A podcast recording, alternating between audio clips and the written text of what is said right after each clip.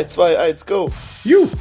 Einmal mehr willkommen beim Badcast. Die erste Ausgabe des Jahres ist gleichzeitig auch unsere 40. Ausgabe. Ein kleines Jubiläum also. Und das feiern wir heute gediegen mit Kaffee und Kuchen und wollen uns mal heute fast ausschließlich euren Fragen in einer Mailback Mammut Ausgabe widmen. Und das mache ich wie immer nicht alleine. Make some noise for the Badcast Boys!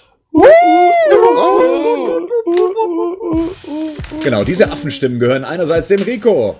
Hi. Dem Patrick. Hallo, liebe Menschen. Der Henning. Servus. Der Gerd ist da. Mahlzeit. Und ich bin der Bernd. Ich begrüße euch ebenfalls. Habt ihr euch vorbereitet? Habt ihr einen Kaffee bei euch auf dem Tisch stehen? Jawohl. Kaffee, Ja. Kinderriegel, alles ist gut. Genau, bei mir gibt's einen Schokokuchen. Und eine Latte Macchiato. Direkt so vornehmen wie der Bernd. Warum? Ja, also ich entschuldige mich schon mal im Voraus ähm, für alle, die an Misophonie leiden. Ähm, es werden ein paar Essgeräusche wahrscheinlich zu hören sein. Aber das gehört ein bisschen dazu. Wie gesagt, wir wollen es heute ein bisschen legerer angehen. Wir haben bei Facebook, bei Twitter, auf Batman News, im Forum gefragt, habt ihr Fragen an uns, die wir in einer großen Mailback-Runde beantworten wollen. Und ja, ihr habt uns mit haufenweise Fragen auch versorgt und wir haben viel zu tun. Ähm, trotzdem würde ich gerne nochmal zurück zur letzten Sendung gehen. Ähm, da gab es auch ein bisschen Feedback ähm, und da kam auch so die ein oder andere, wir nennen es mal Beschwerde, wie zum Beispiel von Batmans Onkel zweiten Grades. Der fand es sehr schade, dass der Patrick so negativ auf Kronk reagierte. Also wir erinnern uns, Kronk wird im Batman Lego Movie oder ist das Lego Batman Movie ähm, den Joker vertonen. Er sagt, ich persönlich hatte nicht vor, den Lego Batman Film zu gucken. Es ist für ihn halt einfach eine Interpretation, mit der er nicht viel anfangen kann. Aber gerade durch Gronk gebe ich dem Film eine Chance. Ähm, er sagt, mir und besonders ihm ist sehr wohl bewusst, dass er aufgrund seiner Reichweite angesprochen wurde. Es gab aber trotzdem ein Casting, bei dem entschieden wurde, dass seine Stimmfarbe am ehesten der des Originals Originalsprechers entspricht. Und auch er hat schon einige Erfahrungen gemacht in Sachen Synchronisation, sowohl bei Videospielen als auch bei Filmen. Er ist also qualifiziert für diesen Job und das scheint, so sagt er zumindest, bei Animationsfilmen Standard zu sein. Ähm, man soll sich dafür einfach nur mal Pixar oder Universal Filme anschauen. Er gibt ihm auf jeden Fall definitiv eine Chance in dieser Rolle, nicht zuletzt, weil er sich damit einen kleinen Traum erfüllen konnte und deshalb Gronk auch mit Herzblut mit dabei ist. Ja, Patrick, komm, rechtfertige dich. Der ist nicht da. Patrick ist weg. Der ist aus dem. Sag mal, der da wird's einmal ernst, wird's einmal ernst und dann abgehauen. direkt abgehauen. Direkt abgehauen. Naja. Ja, Okay. Okay, nächste Frage. Nächste Frage. Schade, im nächsten Cast vielleicht. Unser Experte hat sich gerade verabschiedet. Ja. ja, blöd. Ähm, allerdings muss ich sagen, ich finde das trotzdem ein schwieriges Thema. Ähm, ja, ich kann ja verstehen, dass Gronk vielleicht eine Synchronstimme ist, die dazu passt und ähm, er selber sagt ja auch, wenn ich das richtig verstanden habe, dass er aufgrund eben seines Bekanntheitsgrades oder seiner Reichweite eben auf diese Rolle angesprochen wurde. Mm, trotzdem, ich, ich finde, das hat immer so ein Geschmäckle. Das heißt, man ähm, hat für den Film anscheinend irgendwie nicht so ähm, die Hoffnung, dass er erfolgreich sein wird und versucht es dann über solche prominenten Bes Besetzungen zu machen. Prominente jetzt hier in Anführungszeichen. Also, dass man sich da schon äh, erhofft, dass einer von den Influencers da ähm, den Film weitervermarktet, äh, indem er da eben auch eine eigene Rolle spricht. Was spricht denn dagegen, da einen professionellen Sprecher dafür zu nehmen? Jemanden, der ähm, ja, von dem man auch von Haus aus ausgehen kann, dass er das wirklich richtig gut sprechen kann. Warum muss es dann Kronk sein? Warum nicht eine ausgebildete Stimme dafür? Und ja, auch wenn Kronk hier und da was gesprochen hat, ich persönlich mag es lieber, wenn wir da wirklich Schauspieler beziehungsweise äh, ausgebildete Synchronsprecher auf solchen Rollen haben. Stell mal vor, Batman würde auf einmal von so jemandem gesprochen werden. Ich weiß nicht. Mag ja sein, dass man Fan ist von Kronk und es deswegen gut findet. Und ich weiß, ähm, gerade die jüngere Generation steht auf ihre YouTuber und äh, auf ihre Influencer und sowas. Ah, ne, da hätte ich es gern ein bisschen, bisschen professioneller angegangen. Wie, wie seht ihr das?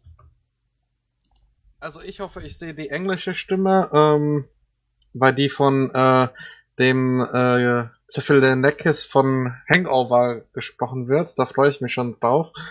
Ähm, aber ich gebe dem Ganzen auch eine Chance. Also äh, ich werde mir das auf jeden Fall zumindest einmal auf Deutsch anschauen und äh, hoffe einfach, dass, dass es irgendwie in diesem ganzen Batman-Lego-Universum-Kontext passt. Und ähm, möchte erstmal den ganzen Film sehen, bevor ich jetzt äh, was sag. Aber mir wäre es generell lieber gewesen, hätte man vielleicht die Synchronstimme von Mark Hamill, also die deutsche Synchronstimme von Mark Hamill oder sowas genommen, natürlich. Aber mal schauen. Der Rest ist wahrscheinlich da ein bisschen emotionslos, was das Thema angeht. Ja, Kronk an sich ist ja ein cooler Typ. Also ich meine, das ist jetzt nicht so der. Und seine Stimme ist ja auch ganz. Ich glaube, die haben dann, also die, das Argument, dass er die gleiche Stimmenfarbe hat wie, wie, wie Galifianakis, heißt er doch, glaube ich, ist der Alan aus Hangover, der dann im Englischen synchronisiert, ne? Mhm. Genau. Ja. Ich glaube, das ist dann eher das Optische, was da vielleicht ganz nach, ganz, ganz ähnlich ist. Aber ich meine, ja, ich, ich gucke ich guck mir tatsächlich ab und zu ein paar so Kronk-Videos an, weil der auch tatsächlich recht unterhaltsam ist. Warum soll er auch nicht sowas, sowas sprechen? Ich meine, es sieht ja natürlich auf dem Plakat für die Zielgruppe, passt es dann schon, ne? Ja, das wäre Also- das nächste, ne? Steht das dann auch in der Vermarktung mit drin? Äh, Ja, mit klar. Drin, damals bei Ice Age, Otto spricht Sid. Klar, oder? Oder Till Ja, Schweiger ist Herkules. okay. Ja, okay. Ja, aber ich denke mal, also ich habe da eigentlich ein Problem mit. Ne? Also ich sehe das ähnlich wie du, Bernd. Also ich, ich habe da, das ist so, so die ganze deutsche Synchrokultur, die geht so die letzten 20 Jahre ein bisschen vor die Hunde, weil man halt tatsächlich immer versucht, irgendwelche aktuellen Stars, Starlets, sonstige Sänger äh, in solchen Filmen zu Sprechrollen zu bewegen. Und meistens, finde ich, funktioniert das halt einfach nicht. Ne? Und da denke ich mal auch, äh, besser wäre es halt, einen vernünftigen Sprecher zu nehmen, gerade auch bei so einer Rolle. Ne? Also ich bin auch ganz ehrlich, äh, ich weiß noch nicht, ob ich da bereit bin, dem jetzt, jetzt äh, im Deutschen eine Chance zu geben, ob ich mir das lieber in Englisch anschaue. Wobei wir da auch nochmal differenzieren müssen, oder? Du meinst jetzt nicht die ganze Synchro-Szene, oder? Nein, ich meine die Kultur, das ist, es ist, ist eine Unsitte geworden, gerade bei großen, also jetzt, auch das ist ja ein angekündigter Blockbuster, wird es ja auch wahrscheinlich sein. Da erleben wir in den letzten Jahren immer wieder, dass man versucht hat, tagesaktuelle Stars zu Sprechrollen zu äh, bewegen. Und das sind manchmal irgendwelche Sänger oder Aber das sonst. ist echt ein bisschen weit weg, oder? Also, Also, d- nö. also wenn wir jetzt bei Animationsfilmen bleiben, würde ich sagen, da würde ich dir zustimmen. Ich glaube, da Ja. ist so alles, was so auf eine bestimmte Dann jüngere ich, okay. Zielgruppe ausgerichtet ist, würde ich Ja. sagen, ja, stimmt. Ich glaube, bei allen anderen Sachen würde ich sagen, da würde ich sogar vehement widersprechen, weil ich da tatsächlich, das würde ich komplett anders sehen. Ja gut, aber bei 20 Prozent äh, Animationsfilme im Blockbuster-Bereich fällt's halt schon auf. ne, Naja, ja, aber- aber komm schon, ich meine, in den USA werden ja mittlerweile auch so Rollen an, an, an, an- an Schauspieler, weil es halt einfach besser auf dem Plakat aussieht. Warum soll es dann hier nicht gemacht werden, wenn so sich Filme besser verkaufen? Ich meine, da wird ja auch jetzt, wenn jetzt, keine Ahnung, Angelina Jolie da irgendeine, irgendeine, ähm, in dem Kung Fu Panda hat die, glaube ich, die, die, die Tigress gesprochen. Ja, aber Das ist Angela jetzt auch Jolie ist kein- eine Schauspielerin. Ja, die kann ja ist ein- spielen. Er ist ein YouTuber, der schon auch Synchronsprechen gemacht hat. Irgendwann muss er halt mal anfangen. Und jetzt, ich, ich finde es jetzt nicht so schlecht. Also ich meine, Angelina Jolie jetzt auch, ist jetzt auch keine gelernte Schauspielerin. Davon mal abgesehen. Also ich finde jetzt nicht, ich finde jetzt nicht, dass man da sagen muss, dass es eine Unsitte ist, wenn man halt, wenn es halt auf dem Plakat besser macht, wenn halt Kronk draufsteht, dass der Film halt besser verkauft wird.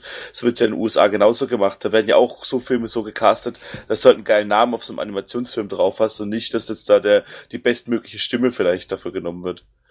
Ich meine, Will Arnett hat ja auch jetzt in, die Batman-Stimme im Englischen, hat er auch mehr, mehr oder weniger deswegen bekommen, weil er es halt ein, zwei Mal verarscht hat. Ne? Und weil es halt ganz gut funktioniert hat. Und wenn es dann tatsächlich auch ein Casting gab und es mit Kronk ganz gut funktioniert hat, warum nicht? Gut, das war ein strittiges Thema. Das andere äh, wurde von Wieslo angesprochen. Der sagt erstmal, guter Cast. Allerdings bin ich nicht über die Wertung von Arkham Knight glücklich. Das Spiel stellt eine Schwierigkeit dar, das stimmt, aber die Story ist spielenswert. Und auch die DLC waren immer ein, eine sehr spaßige Angelegenheit. Aber, aber jeden das seine. Nur die Bezeichnung Flop verdient das Spiel echt nicht. Dazu muss man sagen, dass wir das überhaupt in äh, die, die Rückschau von 2016 mit reingenommen haben, war ja auch eher ein Gag. Ja, das ist so ein Running Gag hier ähm, und, unter uns, ähm, dass ich tatsächlich mit ähm, Arkham Knight und den Batmobile-Sequenzen nicht zurechtkomme. Natürlich hat das Spiel seine Qualitäten und äh, natürlich ist es per se geil. Ja, es ist keine, keine Katastrophe oder sowas, aber ich äh, scheitere nun mal eben an diesem neuen Element des Batmobiles an der Steuerung und äh, dementsprechend ärgere ich mich halt über das Spiel. Aber ja, äh, ein richtiger, also ein Flop im eigentlichen Sinne ist es nicht. Für mich persönlich schon, weil es eine Ergänzung ist, die das Spiel für mich ja tatsächlich gerade unspielbar macht. Die Veröffentlichungsstrategie war vielleicht eher ein Flop. Also alles, was drumherum passiert ist, was da waren es irgendwelche Collectors Edition, die ich nie bekommen habe. Ich meine, ich habe das Spiel persönlich zweimal geschenkt bekommen von Warner, hm. weil ich es äh, vorbestellt hatte, die beiden Special Editions, die es nie gegeben hat, bis heute, glaube ich. Von dem her, wobei noch die eine kam raus, das, das ist die Statue, ne? Die Statue ja, kam, glaube ich, ja. Ja, ja aber das Batmobil, das Batmobil zum Beispiel kam nicht aus mir, wurde einfach das Spiel zweimal geschenkt, weil das nicht geklappt hat. Das Drumherum kann man, glaube ich, schon so, wenn man das, auch den Nachhalt in das Spiel hatte. Und auch die DLCs waren nicht so geil. Also die waren, hätte ich dafür, was hat es gekostet damals? 35 Euro? Glaube ich, oder? Und das, als, als es neu war, hätte ich dafür noch, also hätte ich so viel Geld für das Spiel ausgegeben, wäre ich auch nicht für so 10 Minuten Spielspaß. Weiß nicht, ob, ich, ob ich das so geil finde. Und der PC-Port war ja auch so schlecht, ne, am mhm. Anfang. Das ja, das meine ja, ich ja mit dieser Veröffentlichungsding. Das war ja, ja. da ist ja alles, dass er, der da Kraut und Rüben verkauft. Das war mhm. echt nicht so geil. Mhm. Also, und das Spiel an sich, ja, ich meine, das hat sich die allergeilste Story der Welt, aber war schon ganz okay für so ein Spiel. Gut, dann würde ich sagen, kommen wir jetzt zu unserem großen Segment Mailbag. Wie eingangs schon erwähnt, wir haben Fragen ähm, aus den verschiedensten so sozialen Medien von euch bekommen. Den Anfang, den macht Björn Böhm, der hat uns per Facebook geschrieben. Und Henning, was fragt uns der Björn? Welche Batman-Szenen in den Filmen gefallen euch überhaupt nicht? Er schreibt in Klammer noch dazu. Ganze Filme zu nennen ist nicht erlaubt, deswegen klammere ich mal Batman Forever und Batman und Robin aus.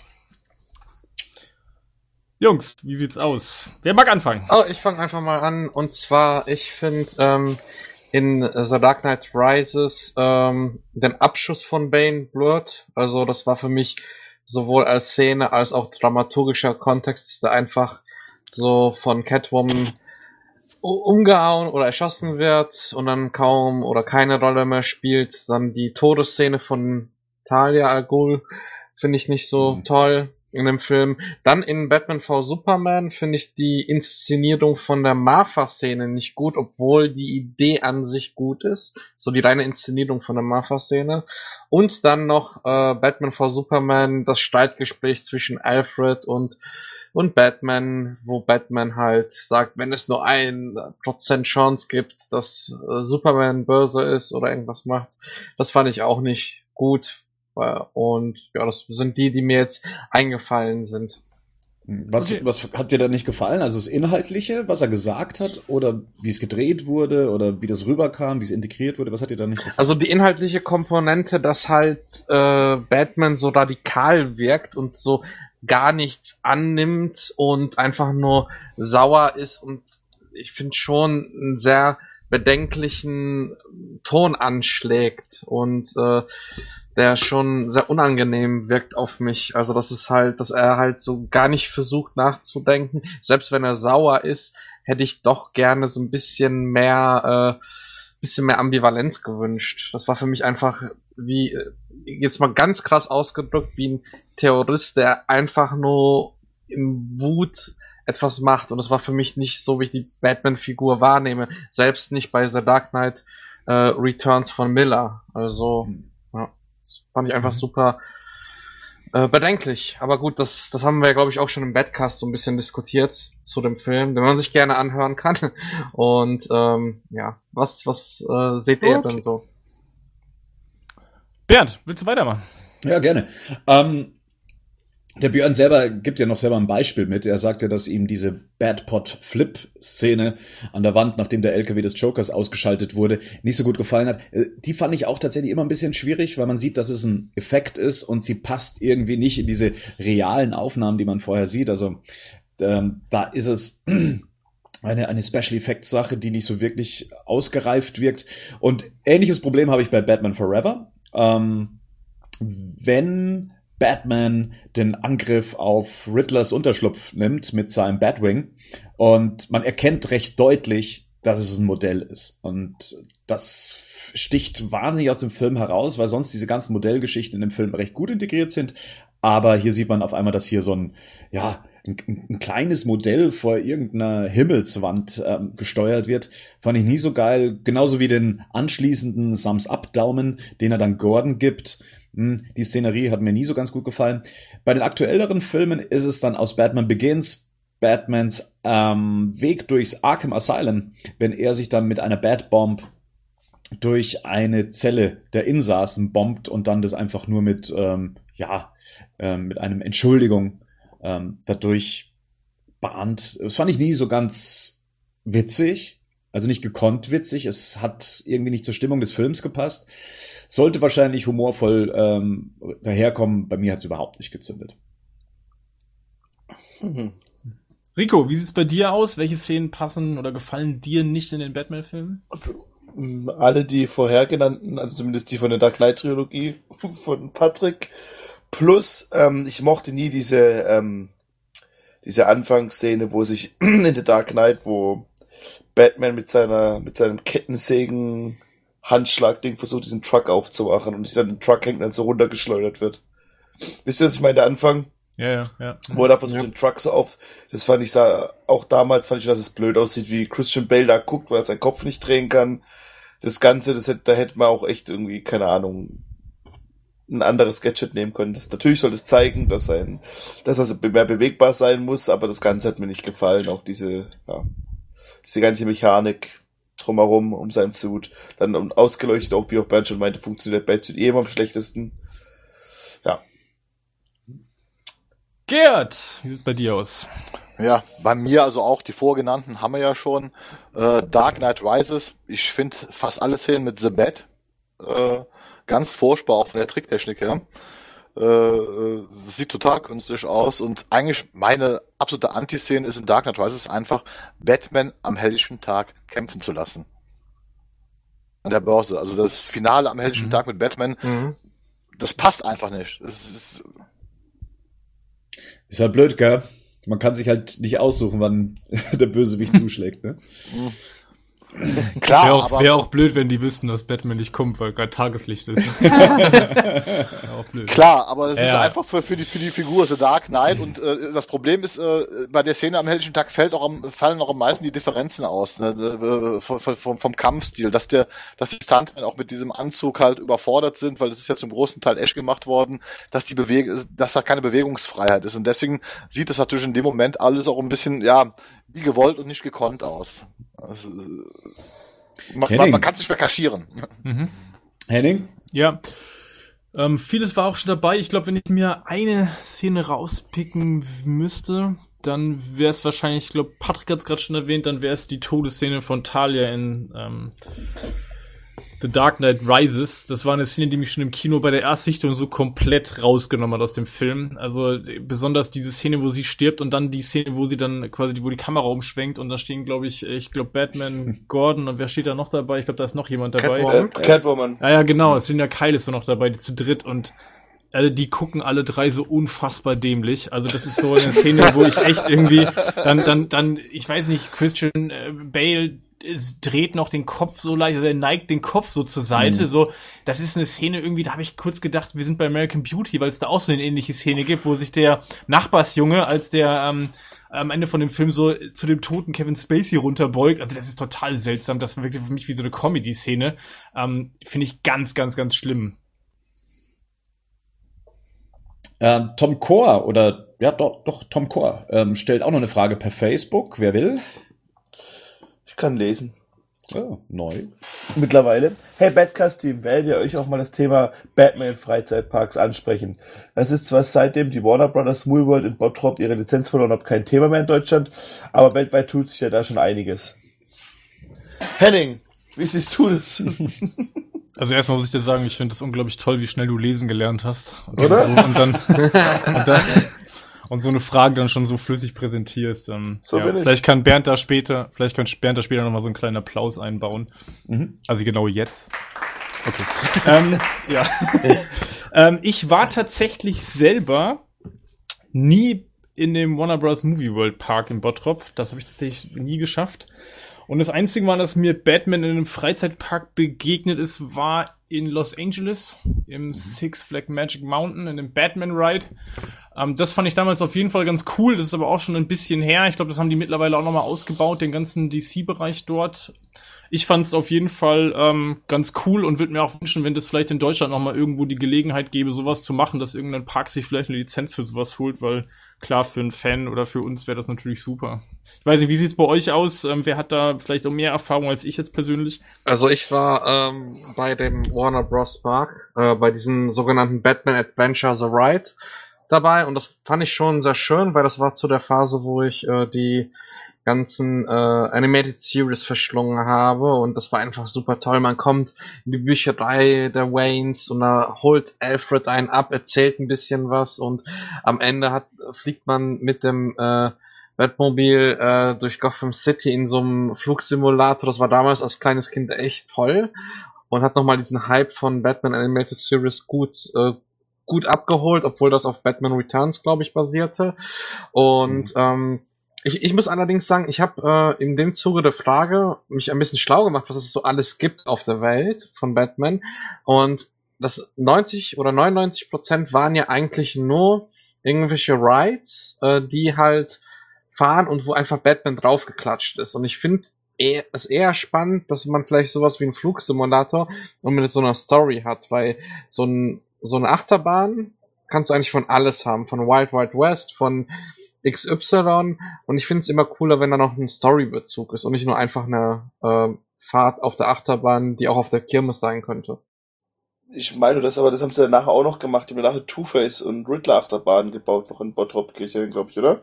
Das kam dann danach. Stimmt. Riddler war, war schon da, wo ich auch da war als kleiner Junge. Nur da durfte ich nicht drauf, weil ich zu klein war. Ich weiß halt nur, dass bei mir irgendein Schauspieler damals Batman gespielt hat, mit einem geredet hat. Also, dass da in so einem Fernseher hing und da kam dann Bruce Wayne, der sich dann an das Publikum gewandt hat. Aber das ist halt echt auch so lang her, dass ich mich auch komplett falsch in Erinnerung haben kann.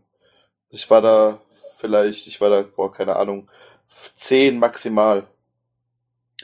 Also ich war da schon ein bisschen älter. Ich war da, glaube ich, 97, 98. Ich glaube, es war so 98. Alt schon. Ja, ja. Ähm, und da äh, sind wir praktisch als Spätjugendliche dann ähm, nach äh, Bottrop gefahren waren zu dritt und habe auch eben diesen Ride gesehen und ich fand es auch geil, weil es eben im Stil von Batman Returns war und das ist für mich immer noch ein sehr geiler Batman-Stil.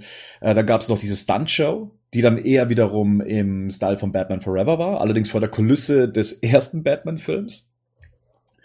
Und dann gab es natürlich noch die Parade. Da ist dann das Batmobil durchgefahren und Batman hat einem wie die Queen zugewunken. Ähm, was ich noch ganz cool fand, war, man konnte mit dem Batman Forever Batmobil Fotos machen. Dann hat man dann irgendwie so ein Kostüm bekommen, also so ein Umhang und so ein bisschen Muskelstaffage. Äh, ich habe auch noch so ein paar Sachen mitgenommen, wie die, was weiß ich, äh, die, die Pommes-Tüte, die war im Batman and Robin Design, genauso wie die Cola, der Cola-Plastikbecher war im Batman und Robin Design, ähm, Tüten mit dem Batman-Logo drauf und ich glaube, es war im Ausgangsbereich, da standen dann die Kostüme, die Originalkostüme und ich habe dann damals auch gefragt, ob man die kaufen kann, weil es war ja damals nicht so einfach an, sagen wir mal, authentische Batman-Filmkostüme zu kommen und die haben dann auch gleich gesagt, nee, die sind hier nur zur Ausstellung. Ich fand es eigentlich ganz witzig. Es war ganz witzig, aber es ist halt sehr familientauglich. Also es ist schon an sehr an, an, an ein sehr junges Publikum auch gerichtet. Aber ansonsten ist es ganz cool. Von diesen Six Flag Geschichten sehe ich das auch nur, was, was man online zu sehen bekommt. Und ich war vor zwei Jahren bei der Warner Bros. Studio Tour in Los Angeles. Und das war ja gerade das Jubiläum äh, von Batman und da hat man die ganzen Kostüme, Kostüme aus dem Film gesehen. Das fand ich großartig. Die sehen inzwischen gar nicht mehr so gut in Schuss aus. Also das Gummi ähm, hat auch schon bessere Zeiten gesehen.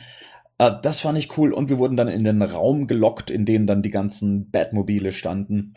Äh, Tumblr, Batman und Robin, Forever etc. und das Tim Burton Batmobil. Das von Batman wie Superman war da gerade auf Promotour. Das konnte man leider nicht sehen. Und was ich sehr cool fand, da stand die Statue aus The Dark Knight Rises drin, ähm, die Batman zu Ehren dann im Film ah, cool. am Ende dann enthüllt wurde.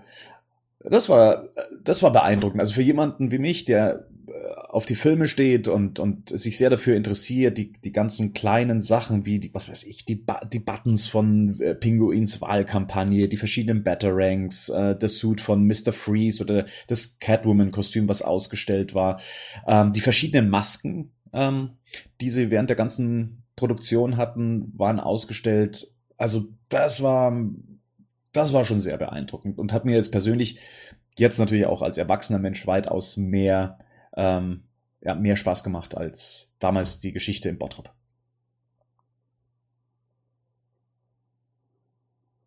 Okay, das nehme ich zur Kenntnis.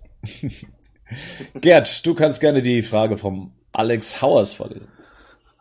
Hallo Badcast-Team. Könnt ihr mir was zu der neuen Serie Powerless sagen? Viele Grüße, Alex. Ja, Patrick, das ist ja dein Thema jetzt. Jo, das ist mein Thema. Also das Besondere bei Powerless ist, dass es die erste reine Sitcom ist im DC-Serienuniversum. Ähm, es geht darum, dass die Entwicklungsabteilung von Ryan Enterprise gezeigt wird, die Produkte für normale Menschen entwickelt, die während eines Superheldenkampfes mit einem Bösewicht sich schützen muss. Und da wird halt äh, in dieser Abteilung, geleitet vom Cousin von Bruce Wayne, gespielt von Alan Tudyk, ähm, ja, werden halt Produkte entwickelt. Und da finde ich es beispielsweise sehr spannend, dass es eine Sitcom ist direkt. Und ähm, wir mal eine andere Außeneinwährung bekommen und ähm, ich finde beispielsweise die drei äh, Maincasts Alan Tudyk äh, sehr spannend, der in iRobot den äh, Roboter gesprochen hat, in Rogue One auch den Roboter gesprochen hat und in äh, Justice League äh, War. Warte, den Roboter gesprochen hat? Superman, Superman gesprochen hat. Superman gesprochen hat. Und ähm, beispielsweise spielt auch wer Captain America Winter Soldier äh, gesehen hat, ähm, ein, ein Danny Puddy mit, der halt bei Community auch mitgespielt hat. Und der, ich finde die beiden, die haben ein total tolles äh, Comedy-Talent, deswegen werde ich der Serie eine Chance geben. Äh, Nicht wegen Vanessa Hutchins. Die als Dritte mitspielt und äh, mhm. für äh, auch, sie ist, glaube ich, die, also sie ist der wirkliche Hauptcharakter, glaube ich, der Serie. Und ähm, mhm. da bin ich halt mal gespannt, wie, wie es funktionieren wird mit der Sitcom. Und ähm, es gab ja auch ein bisschen Probleme im Vorfeld bei The Showrunner vor vier, fünf Monaten. Wir kennen das aus dem DCU, äh, irgendwie ähm, halt das Projekt verlassen hat. Und ähm, wenn es eine zweite Staffel gibt, wird es dann einen neuen Showrunner geben. Und dann schauen wir einfach mal. Ähm, also es wird eine Serie sein, die so 25, 20 Minuten geht und ähm, halt einen ganz anderen Fokus hat. Es ist halt momentan noch nicht so ganz klar, inwieweit diese Serie mit diesen ganzen anderen Serien ähm, auch zusammenhängt. Äh, also mit diesem, mit Arrow, also das Arrowverse oder wie man das nennt. Und ähm, bei es auf einem anderen Sender läuft, aber es gibt gerade sozusagen Verhandlungen dafür. Und ich bin mal gespannt, in welche Richtung das alles gehen wird, ähm, ob es erfolgreich wird, ob, weil Vanessa Hutchins ist ja schon eigentlich ein Name und äh, ein guter Senderplatz haben die auf NBC bekommen. Schauen wir einfach mal. Habt ihr Interesse dran oder was denkt ihr darüber? Puh, ich finde die Trailer schwierig, also auch gerade weil es wahrscheinlich in diese ähm, Comedy-Schiene eben so stark reinfährt, dass man nicht so ganz weiß, äh, wohin gehört's denn? Gehört's mit zu Gotham? Gehört's mit zu Flash Arrow und so weiter? Mhm. Ich glaube, es ist was Eigenständiges. Ich finde die Prämisse der Show ja eigentlich recht spannend, also dass man sagt, okay, es muss sich auch mal jemand um die Opfer äh, von Superheldenkämpfen kümmern und dementsprechend was entwickeln. Das finde ich ja per se eine spannende Ausgangslage. Wo es dann aber bei mir aufhört, ist, dass man dann Wayne mit reinbekommt. Also in dem Fall ist es ja Wayne Security und es spielt ja der Cousin von Bruce Wayne mit. Genau. Und das ist dann eben eine Sache, die, boah, weiß ich nicht, äh, er wird trottelig dargestellt. Äh, so will ich eigentlich keinen der Waynes sehen. Und es macht natürlich auch die Frage auf, ach, der, äh, Mr. Wayne hat eine Verwandtschaft, die ihn als kleines Kind hätte aufnehmen ja. können. Ja, das habe ich mir halt auch gedacht, ne? Weil, ach okay, ja, bleib bei den fremden Butler, als statt hier geht zu deiner, zu, geht zu deinem Onkel oder sonst wem. Das habe ich mir halt auch echt auch gefragt, ob das, das wollte ich auch noch mal hier im Podcast mal drüber reden, ob es überhaupt, ob Bruce Wayne eigentlich eine Familie hat, so, mhm. ob es da Verwandte gibt in den Comics. Gibt's. Tatsächlich. Ähm, wurde immer wieder mal geredconnt und so weiter. Ähm, es gab von, glaube ich, Masters Seite ähm, zumindest noch die Eltern zu denen er hätte gehen können und sich Bruce Wayne verwehrt hat, zu ihnen zu gehen, wenn ich das richtig verstanden habe. Von Seiten Thomas Wayne gab's niemanden. Ja, und äh, wie gesagt, ich finde es halt schwierig, dann noch einen Wayne auftauchen zu lassen. Äh, auch wenn man das komplett losgelöst sehen muss von den Comics, aber warum muss man den Namen Wayne verwenden? Außer, dass es einer der bekannteren Namen für diese Serie dann letztendlich ist. Das finde ich tatsächlich ein bisschen schwierig. Also ich sag mal so, Pilotfolgen werde ich mir sicherlich anschauen. Ich finde die Idee auch ganz witzig. Ich habe das gleiche Problem wie du, dass man da jetzt wieder Wayne reinbringen muss. Das Zweite, was mich da halt interessieren würde, ist natürlich, wo ich die Gefahr sehe bei solchen Serien. Man will sich jetzt um die Opfer von Superheldenkämpfen kümmern. Es geht sich aber eigentlich darum, dass man Budget sparen will. Man will ja keine der Superhelden daran auftauchen lassen. Das ist ja das Konzept des Jahres. Das heißt, wir hören immer nur davon, was da passiert ist. Also es wird dann wahrscheinlich ja so laufen, dass wir pro Episode hören, ja, da hat Superman mit äh, Metallo gekämpft, äh, da ist mit der ganzen Straßenzug in Schutt und Asche gelegt worden und, und, und. Und dann ist die Frage, wie lange kann ich dieses Konzept durchhalten? dass das noch interessant bleibt. Weil ich habe immer bei solchen Serien, bei solchen Ideen denke ich immer, das ist genau wie bei Gotham oder damals bei Smallville, irgendwann will ich diese Helden auch sehen, die das verursachen. Und nicht nur davon hören. Mhm. Zumindest im Trailer sieht man einen Kampf. Ich glaube, das ist Jack O'Lantern und ach, die andere Figur weiß ich jetzt gerade nicht. Ähm, die haben sie ja dann zumindest schon mit reingebracht. Ich, ich denke, zumindest beim Pilot werden sie schon den einen oder anderen zeigen. Jetzt wahrscheinlich nicht mhm. gerade die der ersten Liga, vermute ich mal. Henning, ist für dich die Serie was? Ist, ist das etwas, was deinen Humor treffen würde und dich inhaltlich interessieren wird? Hm, kann ich ehrlich gesagt gerade gar nicht zu sagen. Sitcom ist bei mir immer sehr schwierig. Es gibt jetzt nur wenige Sitcoms, die ich mir wirklich gerne angucke. Von daher müsste ich mal gucken. Ich habe den Piloten jetzt nicht gesehen, aber klar, wird man sich ja mal anschauen. Ich finde immer ganz spannend, wenn es so Spin-off-Sachen gibt, die damit mit der Thematik irgendwie mal was anderes machen. Äh, klingt auf jeden Fall erstmal interessant. Äh, mal schauen, was, wie das Endergebnis dann aussieht. Wo ist das denn überhaupt zu sehen? Also falls NBC. jetzt noch andere Hörer fragen. NBC, okay. ja. Also mhm. in Deutschland hat es offiziell noch keinen Sender, ist einfach zu frisch noch, aber mhm. ähm, am 2. Februar fängt's an und was ich ähm, auch ein bisschen störend finde, ähm, die ersten zwei Episoden haben Wayne am Anfang. Also Wayne mhm. or Lose, Wayne Dream Team. Ich hoffe nicht, dass die jetzt jede Folge Wayne immer als ersten äh, Titel nehmen. Naja, mal schauen. Okay. Das wäre geil, ey. Das ist perfekt. Der, der eine ist das geilste Unternehmen der Welt. Der eine macht Städte kaputt und der andere ist so versichert, dass er die ganze Kohle bekommt dann. Batman ist einfach ein Fuchs. Aber ja. Ja, Patrick, willst du die nächste Frage von Christian Jobs? äh, gerne doch. Ähm, hallo Badcast. Habe gerade eure nächst, äh, neueste Folge angehört und war mal wieder super. Was ich euch mal empfehlen kann, sind die DC Comics vom Taschenverlag. Golden Age of DC Comics, Silver Age of DC Comics und Bronze Age of DC Comics. Es wird die Entstehung von DC und der einzelnen Figuren beschrieben. Warum werden Superman, Batman und Wonder Woman Trinity genannt?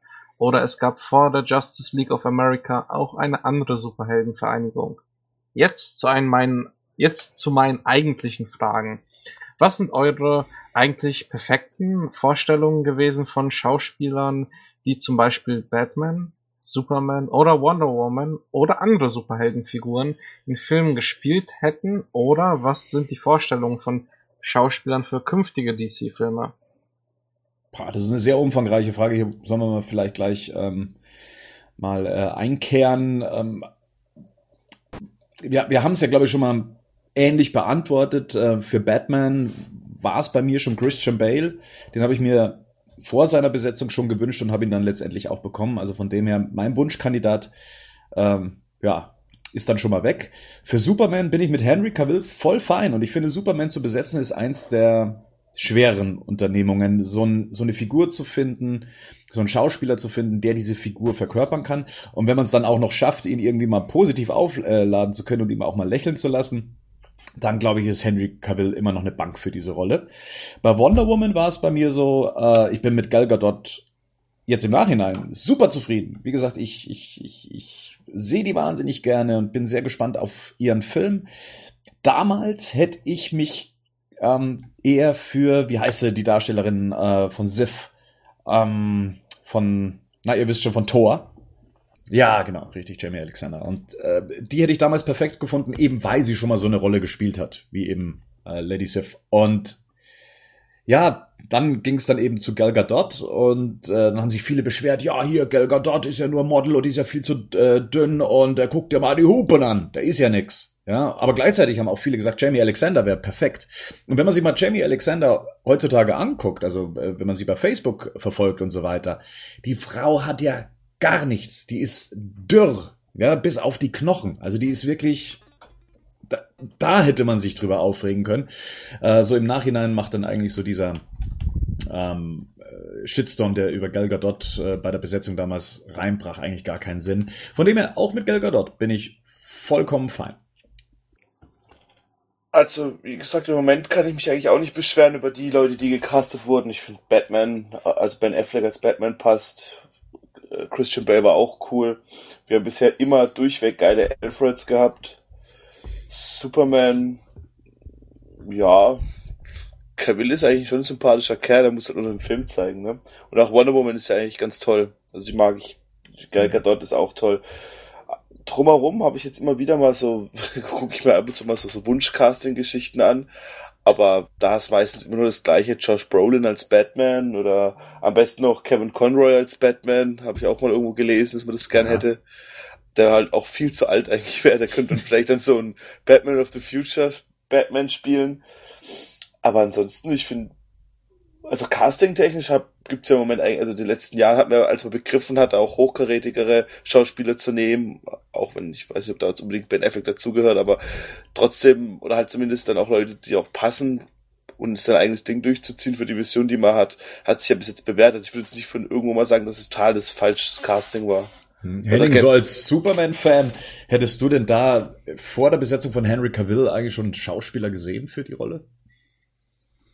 Ja, ich finde das immer, ich finde die Frage super schwierig, weil ich gleichzeitig immer so ein bisschen dann im Kopf habe, für welchen Ansatz und für welche Geschichte sucht man den Schauspieler. Also will ich da jetzt ein Universum aufbauen, will ich die Figur von vorne erzählen? Also das hat dann ja auch alles Einfluss darauf, wie alt sollte vielleicht ein Schauspieler auch sein. Wenn der dann wie jetzt zum Beispiel ein ganzes Universum aufgebaut ist, dann kann man ja durchaus auch schon davon ausgehen, dass ein Schauspieler schon die Rolle auch zehn Jahre lang irgendwie verkörpern können muss.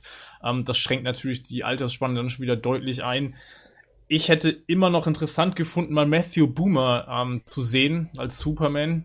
Der war damals auf jeden Fall für Returns im Gespräch und das kam ja vor, ich glaube, vor ein oder zwei Jahren auch mal raus, dass er tatsächlich schon gecastet worden war für die Rolle. Da gibt es ja immer noch dieses unbestätigte genau, Gerücht. Google. Ja. Der Magic Mike, mit, ne? Der hat ähm. da mitgespielt, der hat auch in ähm, White Collar, das ist eine Serie, da hat er auch mitgespielt und der war vor zwei Jahren kam raus, dass es tatsächlich, es gibt das Gerücht, dass Warner Bros. den abgelehnt hat, weil er äh, bekennt offen homosexuell ist.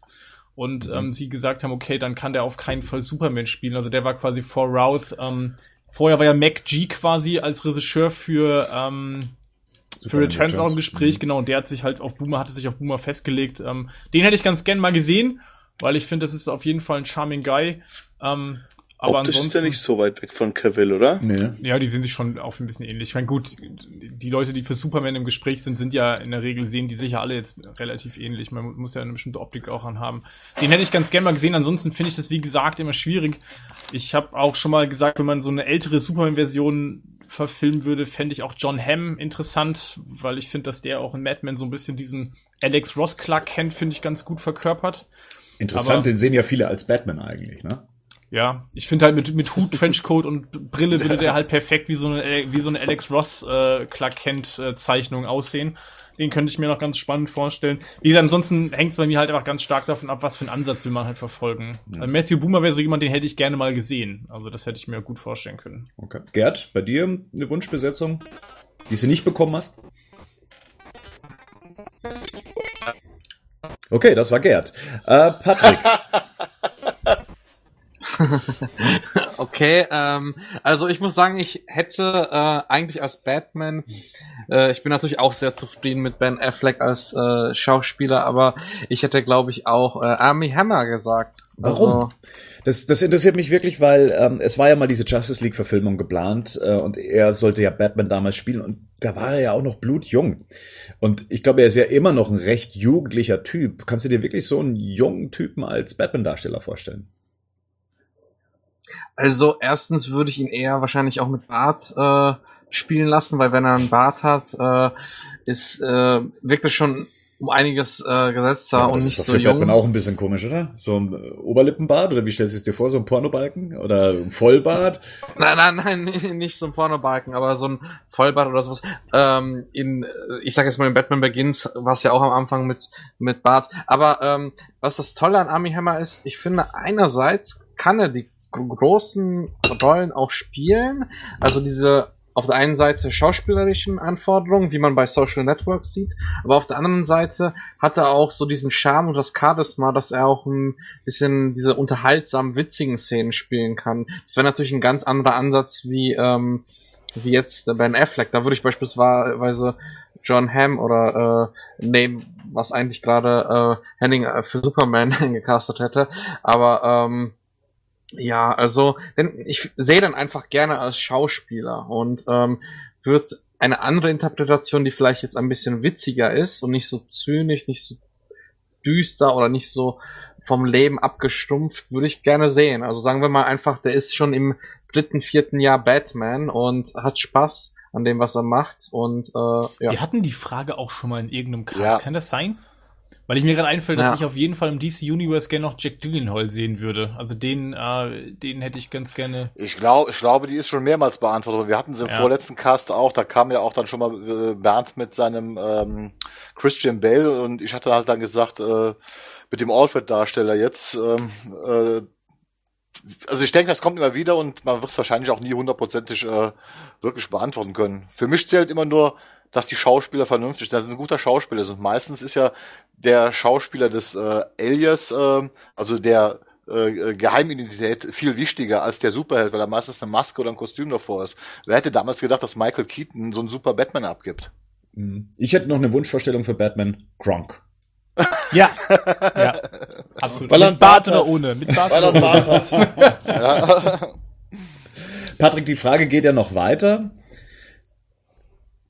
Was haltet ihr eigentlich von den Zeichentrickversionen vor den 90er Jahren Animated Series? Wie zum Beispiel Superman von Fleischer Studios oder ein Job für Superman, Batman with Robin, The Boy Wonder oder ein Fall für Batman. So, das waren meine Fragen für den nächsten Podcast. Schöne Grüße aus Münsterland, Mhm. Christian. Habt ihr die Fleischer Studios Cartoons gesehen? Ich habe Ja. nur welche von Superman damals gesehen. Das waren ja auch, ich glaube, von, von Fleischer gab es ja auch nur die Superman-Variante, ne? Keine Batman-Variante. Nur Superman, ja, hat er gemacht. Ja. Ja, die war für damals schon beeindruckend auch, ne? Wie das aussieht. Und ist ja, gilt ja auch als das Vorbild für die Batman Animated Series, was so den Style angeht. Die sind vor allen Dingen dahingehend äh, äh, so eindrucksvoll, weil sie extremst aufwendig sind mit den ganzen Schatten, mit den ganzen 3D-Ebenen. Das muss man sich auch mal so ein bisschen vorstellen. Das ist ja alles wirklich mit der Hand gemacht. Die hatten ja noch keine Computer, die ihnen dabei geholfen haben. Und wir haben den Fleischer-Cartoons zu verdanken, dass Superman fliegen kann. Das ist, also, das ist da zum ersten Mal gemacht worden, weil das mit dem Springen halt lächerlich aussah. Mhm. So die anderen Serien, ich kann mich noch an einen Fall für Superman, äh, einen Fall für Batman erinnern. Das lief, glaube ich, auf Sat 1 so im, im Frühmorgenprogramm. Ähm, hat ja so war, glaube ich, mehr so an der Adam West Serie orientiert.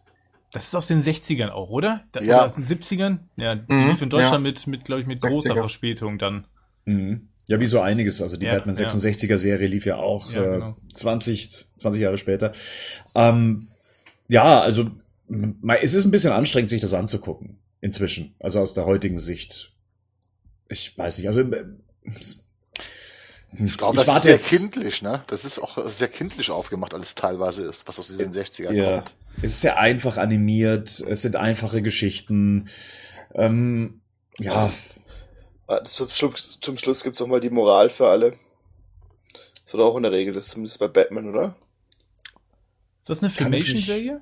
es ist, glaube ich, eine Filmation-Serie. Ja. Ist das nicht bei den Filmation-Zeichenserien immer so gewesen, was Rico gerade sagt? Diese Moral am Ende, dass nochmal so ein Charakter quasi Ja. so die, die Quintessenz, die moralische Quintessenz nochmal in drei Sätzen Mhm. zusammenfasst? Das fehlt mir heute auch. Ich weiß gar nicht, wohin mit meiner Moral. Ja. Genau, Filmation hat ja Serien gemacht wie He-Man and the Masters of the Universe, She-Ra, Ghostbusters, ähm, ja. Ähm, und da tatsächlich waren da immer, war dieser Moralanspruch zumindest am Ende der jeweiligen Mr. T. Sendung. Oh, ja, stimmt. Heute haben wir gelernt. ja, das war ja, glaube ich, auch echt oft so, ne? Ich kann mich erinnern, dass dann immer so Charaktere, Orko und so, die waren, das hat immer gewechselt. Da war immer ein anderer Charakter, der nochmal quasi zusammengefasst hat, was man in der Folge so gelernt hat. Okay, äh, Achtung, hier Aufgabe für Rico. Für äh, Ende dieses Podcasts musst du mit einer Moral daherkommen. Ja, überleg dir schon mal was. Hm? So, ähm, nächste Frage. Wer will? Ich kann lesen. Tim Banks, oder? Mhm. Genau. Hey Badcast, meine Frage ist, ich würde gerne einen Batman-Fanfilm machen und habe ein Drehbuch geschrieben und eine Castliste, aber keine Filmproduzenten. Könnt ihr mir helfen, bitte? Das ist die perfekte Frage für Patrick. Jo, go for it, Patrick. Hello. Ähm, also ich kann dir aus zwei Perspektiven was erzählen, lieber Tim. Erstens, ähm, ich habe bei dem Fanfilm Darth Maul The Apprentice äh, die Produktionsleitung übernommen. Da, an dem Projekt haben 72 Leute teilgenommen, äh, haben alle ohne Geld äh, oder nicht für Geld äh, äh, dran teilgenommen. Und erstens, wenn du einen Fanfilm machen möchtest, ähm, benötigst du halt eine Menge Leute. Stell dir allein vor, wenn du wirklich einen Batman-Film machen möchtest, da muss es ein paar Effekte geben, da brauchst du allein fünf, sechs Leute, die an Effekten arbeiten und das ist schon eigentlich zu wenig. Und ähm, ja, die Frage ist auch noch, wie finanzierst du das Ganze? Die Finanzierung äh, war nämlich beispielsweise bei diesem Darth Maul Fanfilm ähm, komplett aus eigener Tasche und war um die 30.000 Euro. Und ähm, ja, das Ding ist halt, wenn du jetzt den Weg gehst, den klassischen Weg, ähm, wenn du wirklich mit einem Filmproduzenten sprichst, hast du das Problem, ähm, dass natürlich Lizenzen gar nicht bei dem Produzenten oder dir liegen, sondern bei Warner Bros. Das heißt, du hast auf offiziellem Wege gar nicht die Chance, eben mal einen Film zu drehen und einen Filmproduzenten zu bekommen. Außerdem muss man natürlich sagen, dass es sehr, sehr schwer ist. Was war das? Äh, und zwar ist es sehr, sehr, sehr schwer ist, äh, überhaupt jemand zu finden, der dich finanziell unterstützt. Es gibt viele Leute, die, wenn die die Thematik gut finden, dich mit Sponsoring unterstützen, wie beispielsweise, wenn du einen Essenslieferdienst anfragst, hey, könnt ihr mir mal für zwei, drei Tage Dreharbeiten was besorgen? Ähm, da machen die das, aber reine Filmproduzenten, da kommst du gar nicht so einfach. Und ähm, die bekommen auch so viel Anfragen, ähm, dass sie erstmal dich auf einen Stapel legen würden, also dein, dein Drehbuch.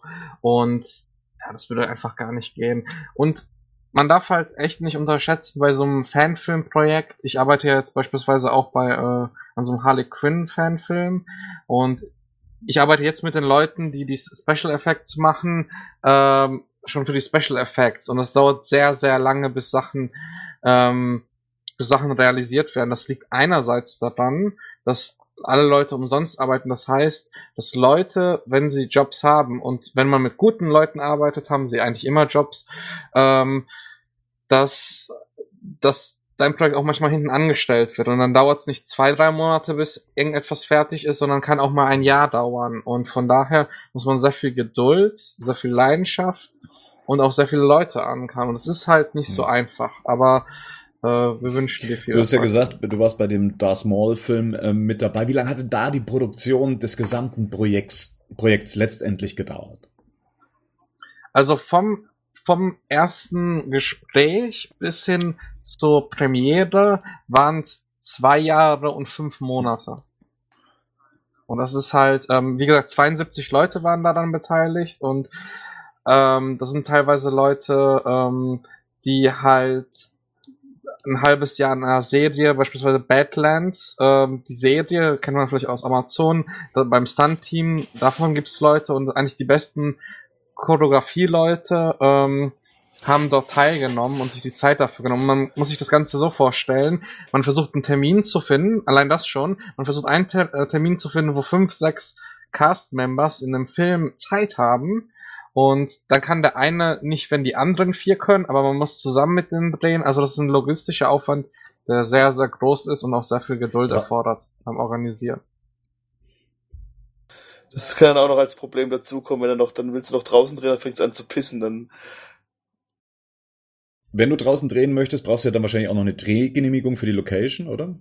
Oder ist das bei Fanfilmen anders? Braucht man da nicht Nein, den offiziellen du- Weg hin? Du brauchst, brauchst immer eine Drehgenehmigung. In dem Moment, wo du in die Öffentlichkeit nach draußen gehst, musst du eine Drehgenehmigung haben. Und wenn da irgendwelche Leute durchs Bild laufen, musst du dir von ihnen unterzeichnen lassen, dass sie dir die Bildrechte abtreten dass sie damit einverstanden sind. Das ist also wirklich, wir haben es ja selbst gemacht, wir haben einen Spielfilm produziert, den haben wir in Köln gedreht. Und das war ein Heidenaufwand, das zu bekommen, weil wir haben auf, unter anderem auf einem öffentlichen Parkplatz eine Schießerei inszeniert und wir hatten permanent irgendwelche Leute im Hintergrund laufen. Da musst du hinlaufen, musst das denen erklären, musst ihnen ein Schriftstück unterzeichnen lassen, dass sie damit einverstanden sind, weil ansonsten könnten die das ganze Projekt kippen, wenn sie Ja, und- wollten. Und das Interessante ist jetzt, du sagtest ja gerade Schießerei, Gerd, also wenn man beispielsweise irgendwelche Waffen benutzt Mhm. und, und die, die Polizei wird dann angerufen, äh, wenn du nicht die Drehgenehmigung hast, dann Ja. musst du das äh, bezahlen, diesen Polizeieinsatz. Und das ist halt auch eine Sache, die man nicht unterschätzen darf. Ich habe beispielsweise für den Film Die beste Zeit auch eine Schussszene und äh, die ist zwar mitten in der Nacht, wo eigentlich keiner vorbeiläuft, aber ich habe da halt eine Drehgenehmigung für bekommen müssen, einfach weil wenn eine Person und die Polizei läuft, äh, Polizei anruft, habe ich ein Problem. Ähm, und das deckt keine Versicherung, wenn man halt äh, die Drehgenehmigung nicht hat. Und man muss dann auch noch bedenken, dass eine Drehgenehmigung pro Tag oder pro Zeitraum immer auch Geld kostet. Ja. Also das schenkt dir keiner, auch wenn du äh, einen No-Budget-Film drehst, ist es immer wieder so, dann setzen sie das natürlich nicht so hoch an wie bei einer Million äh, Dollar-Produktion oder Millionen Euro-Produktion, aber es ist dann halt so, da musst du, ich kann als Beispiel sagen, ich habe acht Stunden für meinen Dreh, habe ich 300 Euro bezahlt und das ist halt eine Summe, die muss man auch haben und die sponsert einem keiner. Also das ähm, so einfach jetzt mal ganz krass ausgedrückt, einfach ein Drehbuch schreiben, ist die eine Sache und coole Ideen auch die eine, aber dann alle Leute zusammenzubekommen, gute Leute, nicht irgendwie äh, die Katze von nebenan, sondern wirklich gute Leute, die halt äh, Talent haben und auch auf lange Sicht hin mit einem arbeiten. Weil wie gesagt, zwei Jahre, fünf Monate haben wir an ähm, Nachmal Apprentice gearbeitet und alle Leute waren dabei, weil sie völlig überzeugt waren von der Vision und der Idee. Und Hm. da, das ist super anstrengend auch. Also nicht nur aus finanzieller Sicht, sondern ich sage jetzt mal auch aus emotionaler Sicht, wenn du sehr lange ähm, an etwas arbeitest ne? und manchmal auch das Gefühl hast, hey, äh, wird das überhaupt was? Und Hm. deswegen ähm, cool, dass man vielleicht was selbst schreibt, aber wie gesagt, die Umsetzung ist nochmal eine andere und sehr, sehr schwierig. Der Das Maul-Film, der geht wie lange? Der geht ähm, 17 Minuten, ja, genau. Kannst du So. sagen, was er insgesamt gekostet hat? Äh, 30.000. Und über zwei Jahre Produktionszeit. Über zwei Jahre und ähm, also Sean, der Regisseur, hat das mal ausgerechnet, ähm, weil alle gratis mitgearbeitet haben, waren es nur 30.000, während wären es ähm, halt wirklich mit Gagen und allen Pipapo wäre es mehrere Millionen. Also ähm, man muss ja bedenken, wir hatten, glaube ich, zwölf Drehtage, zwölf Drehtage und äh, einer, wie Rico gerade sagte, ist praktisch komplett im Wasser gelandet, weil wir haben zwei Einstellungen gedreht und dann hat es angefangen zu regnen und danach konnten wir auch nicht regnen, weil dann die ganze Umbe um Umgebung nass war und das war einfach zu deutlich zu sehen. Da musste man ein paar Stunden warten und, und so weiter und so fort. Also so ein Dreh ist ganz schön aufwendig. Vor allem, das war ja auch schon, also wenn man auch mal Interviews mit den Jungs gesehen, die waren ja auch bei Rocket Beans und so, wo das alles gemacht haben. Das war ja auch von allen wirklich zu 100 Prozent, ne, so ein, die haben sich auch alle, der, der gerade Darth Maul, Typ, der musste ein Jahr lang mit Glatze oder so rumlaufen, ne? Genau. Oder halt also- immer wieder sich die Haare komplett abrasieren. Der ist ja auch schon so, schon auf Messen und alles auch als Cosplayer unterwegs, als Professioneller. Also es war für den, glaube ich, auch dann ein Problem. Und so Leute muss man doch erstmal finden, die dann da bereit sind, auch so viel mitzumachen. Ja, das ist, ist einfach so. Wie gesagt, Independent äh, oder No Budget ist wahnsinnig schwierig und man braucht viel Geduld. Das Und, so, und solange solange es halt independent bleibt, wenn's halt, wenn du es halt dann richtig machen willst, brauchst du halt die Lizenzen und die gibt's halt einfach nicht. Also, Wir haben bei uns bei dem Spielfilm, es war wirklich ein 90 Minuten, wir haben drei- 30 Drehtage gehabt, also echte Drehtage, Mhm. dann nochmal fünf Nachdrehtage, allerdings die auch schon verteilt auf einem Jahr. Wir hatten einen Hauptdreh von 14 Tagen hintereinander, den wir geschafft haben, in so einer alten Fabrik. Bis der Film fertig war mit allem drum und dran, haben wir vier Jahre gebraucht. Ne? Auch wegen den ganzen Effekten, weil wir natürlich auf diese wahnsinnig tolle Idee gekommen sind, so viel am Computer zu machen, wie wir nur können. Und dann ist, was Patrick dann auch gesagt hatte. In dem Moment, wenn bezahlte Jobs reinkommen, stellst du das wieder hinten an. Und wir haben es ja zum Schluss mal rausgekommen, wenn wir das alles hätten bezahlen müssen. Wir hatten damals ein Budget von knapp 30.000 D-Mark, das war noch zu D-Mark-Zeiten, hätten wir es komplett bezahlen müssen. Wir haben aber knapp zweieinhalb Millionen bekommen. Ja, super. Also ich glaube, das ist ja schon mal so ein Einblick, äh, Tim. Da kannst du ja dann für dich schon mal absehen, inwieweit das ein Projekt ist, was du verfolgen möchtest. Aber du weißt ja, never give up. Ne? Es gibt vielleicht auch andere Möglichkeiten, deine Story umzusetzen, sei es in Comic-Form, sei es in Fanfiction-Form. Und vielleicht findet sich ja dann der ein oder andere, wo sagt, wow, das ist eine geniale Idee. Ähm, lass uns das machen. Ähm, ja, aber das ist, sind jetzt zumindest mal so die Infos, die wir an dich weitergeben können. Ähm, mehr können wir da leider auch nicht tun. Gut, die nächste Frage, die kommt von Watchmen, ähm, beziehungsweise von Batboy 1998 per Twitter und er fragt, ähm, ob wir denn demnächst auch einen Podcast zu Green Lantern bringen und nö. Also das äh Mann, das Hennings Punchline geklaut. Nee, und ich glaube, wir sind auch alle gar nicht so firm, was die Figur angeht, um das ähm, auch wirklich dementsprechend abdecken zu können. Naja. Watchmen hat äh, im Batman-Forum dann nochmal eine Frage nachgelegt und zwar fragt er, wollt ihr statt einem Man of Steel 2 oder Wonder Woman 2, wenn der erste denn erfolgreich sein sollte, lieber einen Trinity-Film, in dem Batman, Superman und Wonder Woman zusammen ein Abenteuer erleben? Ich will einen Erfolg, ich will einen guten Film. Einen guten Film, ja. Erfolgreich ist das eine, das andere ist ein guter Film. Ich will einen guten Film. Alles andere ist mir egal, wer da mitspielt.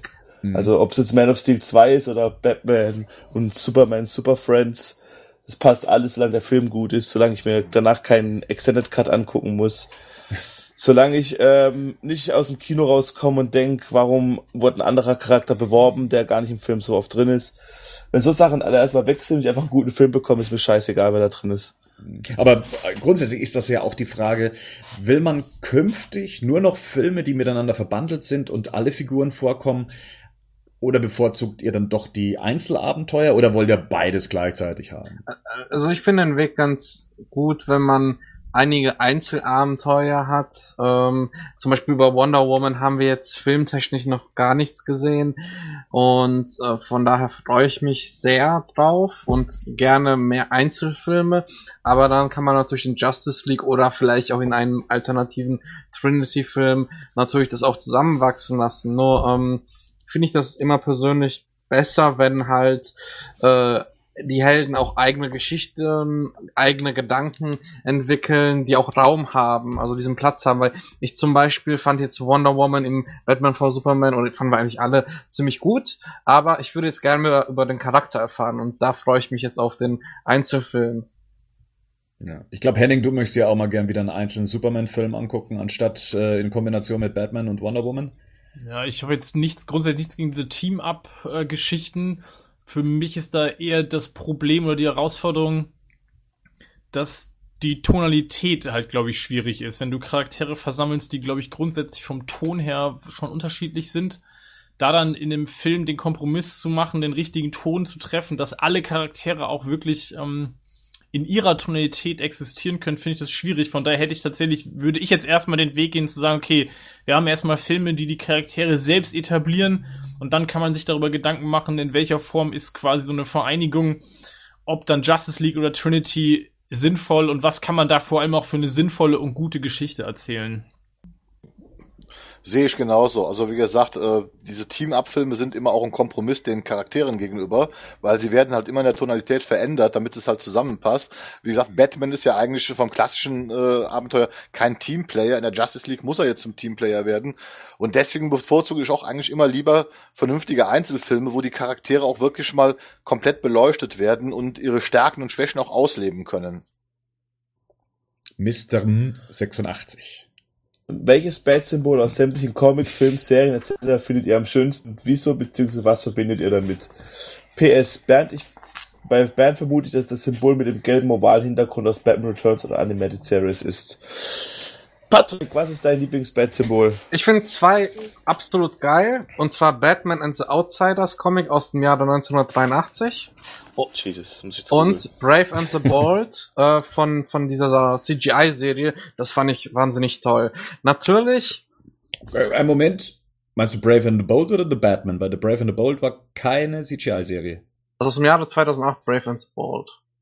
Okay. Und ähm, natürlich finde ich aber auch, muss ich sagen, Batman's Animated Series, das ist einfach, weil ich damit aufgewachsen bin und ich mag einfach die Serie, ich mag die Symbolik. Und natürlich im The Dark Knight Returns das Batman-Zeichen auf der Brust einfach genial. Äh, ja, was, was denkst du, Bernd?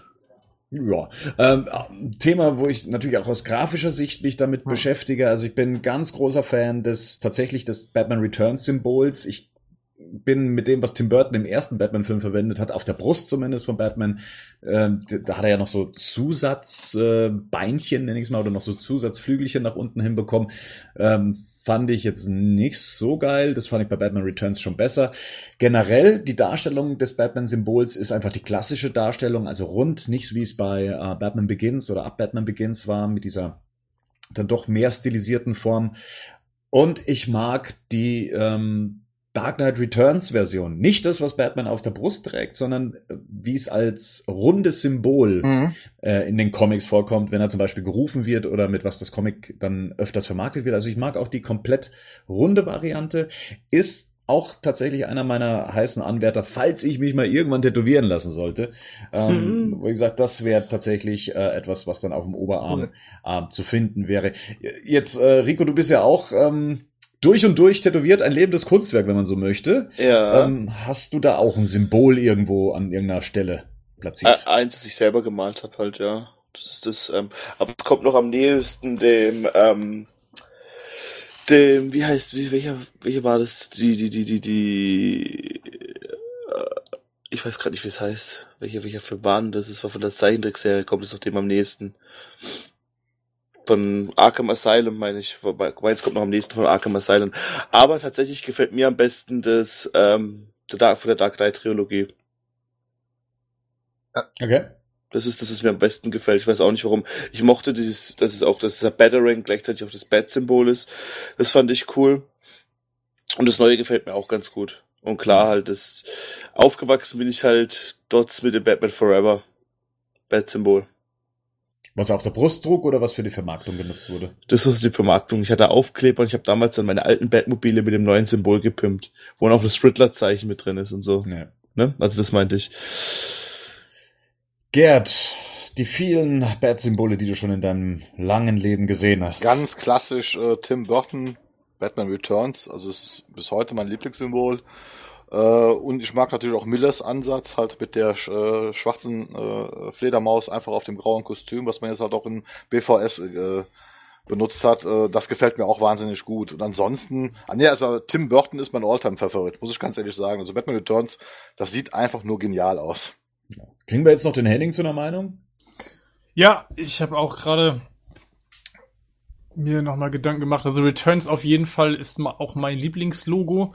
Was ich gleichzeitig noch irgendwie cool finde, weil das für mich so was Nostalgisches hat, ist das, was sie in den 60er, 70er Jahren bei den deutschen E-Harper-Veröffentlichungen oft hatten. Das ist so diese Fledermaus, wo auch sein Gesicht noch mit drin ist, sein Ja. Kopf. Mhm. Ich weiß nicht, ob ihr das gerade Ja. vor Augen habt. Ja, Ja, Ja, das mag jetzt vom Design oder wahrscheinlich aus, aus Designersicht mag das jetzt nicht besonders dolle sein. Das würde ich mir jetzt auch nicht tätowieren lassen, im Zweifelsfall. Aber das ist immer so ein Symbol, das löst in mir noch so Nostalgie aus. Ähm, Das war das Symbol, mit dem ich damals so groß geworden bin, weil das immer auf den Comics vorne drauf war. Es gab ja diese Superman- und Batman-Hefte und da war das Symbol vorne auch immer mit drauf. Deswegen habe ich da noch so eine persönliche Verbindung mit.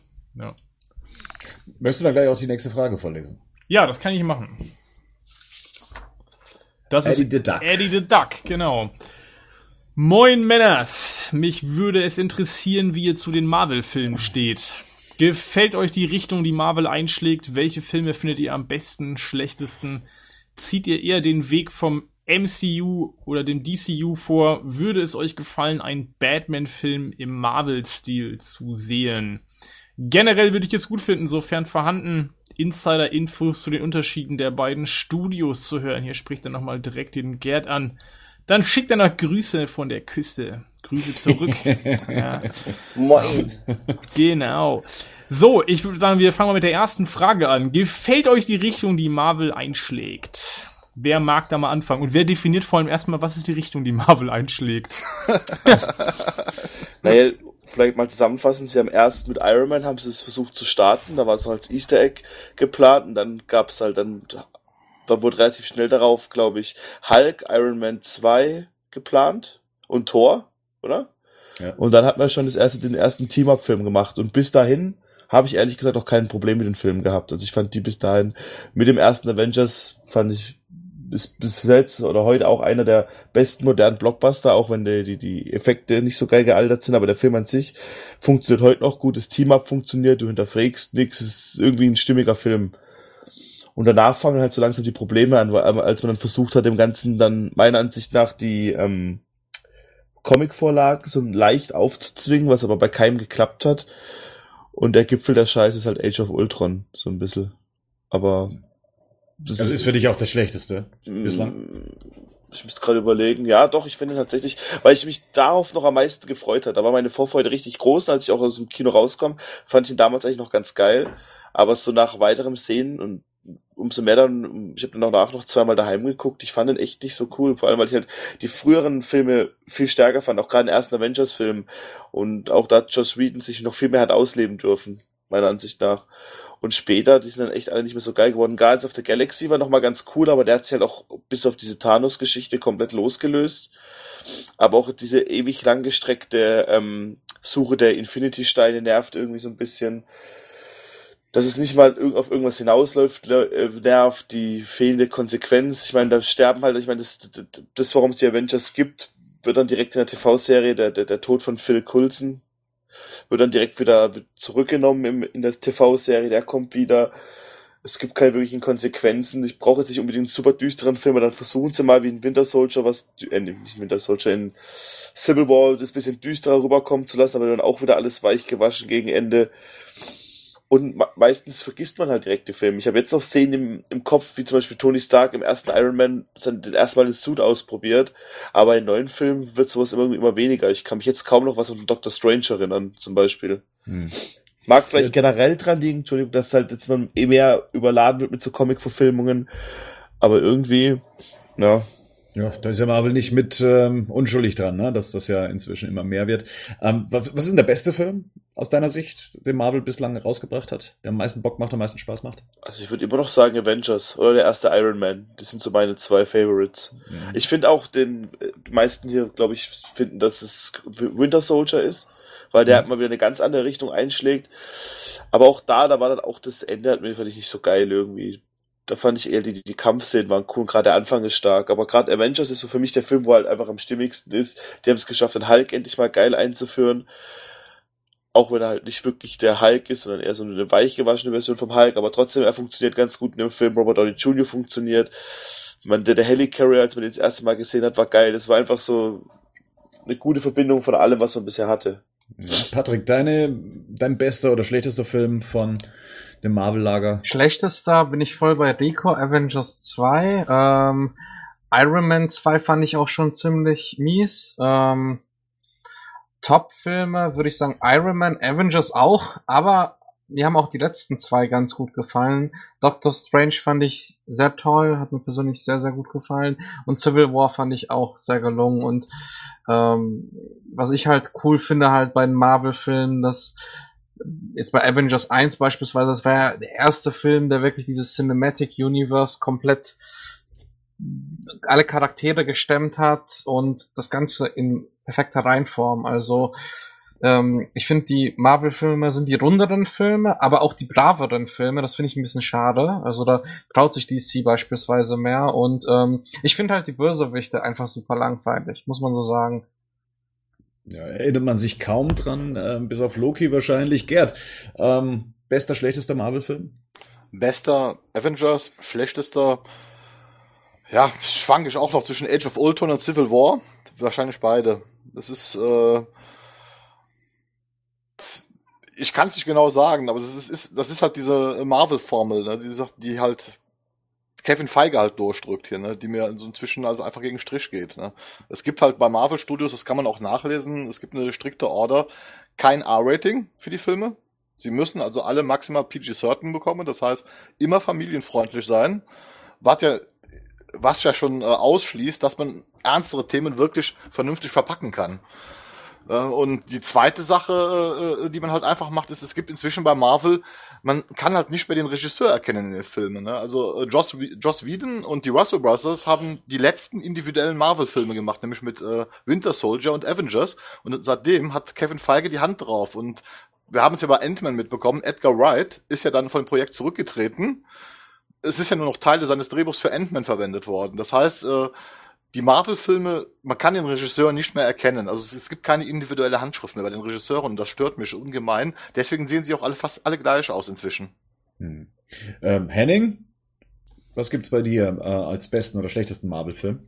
Also Winter Soldier, den finde ich auf jeden Fall als Film mit Sicherheit am besten. Ich finde aber Avengers kommt knapp dahinter. Der funktioniert einfach gut. Der macht das, was er machen will, macht er überragend gut. Und mit ganz großem Abstand auch Age of Ultron, den fand ich einfach unfassbar schwach. Also das war einer der Filme, wo ich mir echt überlege, ob ich den überhaupt zu Ende gucke. Den fand ich wirklich einfach nur belanglos und langweilig. Das ist auch genau ähm, meine Einschätzung. Mein Lieblingsfilm aus der Marvel-Reihe ist neben Iron Man 1 ähm, der Winter Soldier, einfach weil das ist den ihr Dark Knight das ist so etwas, da wo ich mich ernst genommen fühle, wo sich der Film selbst ernst nimmt. Etwas, was er dann bei Avengers 2 meiner Meinung nach dann komplett vernachlässigt hat, in dem Figuren drinstehen, die auf einmal merken, dass sie Comicfiguren in einem Film sind, die versuchen sich ernst zu nehmen und man darf sich nicht ernst nehmen. Und das ist das große Problem, was ich so ein bisschen mit dieser Marvel-Strecke habe. Ich meine, über 14 Filme hinweg prägen die gerade das Bild davon, wie Superheldenfilme auszusehen haben. Ähm, deswegen kommt meiner Meinung nach auch die Kritik an Batman wie Superman zum Beispiel, dass Batman wie Superman keinen Fun hätte, nicht nicht äh, wirklich einen großen Unterhaltungswert und dass es nicht eben dieses laute, bunte, nette Abenteuer ist, was man halt eben mit den Avengers und mit dem Marvel-Film hat, wo man jetzt schon immer weiß, ja, der Film, der wird gut, ich werde mich äh, gut unterhalten fühlen für die zwei Stunden und ich muss das ja alles nicht so ernst nehmen. Und gerade eben dieses Figuren, die sich selber in diesem Universum nicht ernst nehmen müssen oder wenn man so jemanden hat wie Tony Stark, der alle anderen nicht ernst nimmt, ähm, da hört es bei mir auf, weil ich dachte, über diese Phase, dass sich Figuren nicht selbst ernst nehmen müssen, wären wir schon längst hinweg und hätten mit äh, den Tim Burton-Film oder eben auch den Nolan-Film endlich einen äh, Weg erreicht, dass das Genre Comic-Verfilmung auch ernst genommen werden kann. Und das bricht Marvel schon auf und das eigentlich nur, um es jedem recht zu machen und dann dementsprechend auch erfolgreich zu sein. Und diese Erfolgsstrategie ja, die geht auf, aber ich finde es schade, inwieweit eben diese Filme, so wie sie sich darstellen, das Bild von Superheldenverfilmungen darstellen und dass man sagt, okay, daran müssen sich alle anderen Filme messen, so müssen Filme funktionieren und das ist das, was wir halt jetzt hier und da immer mitbekommen, dass es heißt, das ähm, DC-Universum soll sich doch dem bitte ein bisschen anpassen, damit ja äh, man eben auch diese massentauglichen oder gefälligen Filme bekommt. Und das ist das, was ich an dem Marvel-Universum weniger macht. Aber ich, ich mag viele von den Filmen, ich mag viele von den Figuren. Aber ja, der, die, die Zukunft finde ich schwierig. Genau. Äh, die Frage war dann auch noch, ob ich einen Batman-Film im Marvel-Stil sehen möchte. Nee. Können wir mal kurz, können wir mal kurz einfach mal zusammen überlegen, wie das aussehen würde? Also, was, was, was, was habt ihr da vor Augen gerade? Weil ich mir gerade überlege, hm. Wie würde jetzt quasi ein Batman-Film aussehen nach Marvel-Formel? Also für mich ist da die eine Szene, glaube ich, äh, relevant aus Batman wie Superman, die sich für mich schon nach Marvel anfühlt. Und zwar, das ist diese, ähm, ich dachte, sie gehört äh, zu dir Szene. Das ist so etwas, was meiner Meinung nach Marvel als Ton anschlagen würde, nur eben mehr oder weniger durchgängig. Also etwas, einem Batman, der nicht so schwergewichtig ist, der nicht so düster ist, der auch mal einen Spruch auf den Lippen hat, schon cool dargestellt, aber auch wieder nicht so eigenständig, dass man sagt, wow, das ist, das ist mein Batman. So wie wir es jetzt bei Batman wie Superman bekommen haben, da wo man wirklich sagt, wow, das ist, das ist eine coole Batman-Darstellung. Auch wenn der Film vielleicht nicht jeden überzeugt hat. Ja, also ich, aber, ich finde, Marvel wird es ein bisschen aufweichen. Aber die Szene jetzt als Beispiel mal ganz kurz. Ich habe jetzt gerade vor Augen, das wäre eher so eine Szene, die da würde ich aber auch zum Beispiel sagen, dann könnten wir auch niemals so eine Umsetzung, sowas wie der Justice League Animated Series bekommen. Denn auch da ist Batman schon jemand, der nicht viel sagt, aber schon hin und wieder auch mal einen Spruch macht. Ne? Also dann trocken einfach. Mhm. Mein, ich weiß nicht, ob das unbedingt ähm, sein muss, dass es gar nicht vorkommt. Vielleicht ist es einfach die Dosis, die das dann halt hat. Wie stellst du dir den Marvel-Film vor mit Batman? Ja, deswegen, das überlege ich gerade. Deswegen war meine so Frage. wie den ersten Spider-Man, oder? Den ersten Amazing Spider-Man. Der auch schon so ernstere Töne hat am Ende vom Tag doch nicht wirklich. Meinst du, Marvel wird den so machen? Das war ja eher ein Batman Begins mit Spider-Man. Genau. Ja, deshalb meine ich ja, das ist so eine Mischung halt. Ich glaube, die würden doch schon, ich meine, was man denen ja nicht vorwerfen kann, dem ganzen Disney-Konzern, dass sie sich nicht auch so ein bisschen Gedanken machen, was bei den Leuten gut ankommt. Und ich würde ihnen schon unterstellen, dass die zumindest in die Richtung gehen, wie sie es jetzt auch bei Star Wars machen, dass sie den Leuten schon auch zeigen, was sie sehen wollen.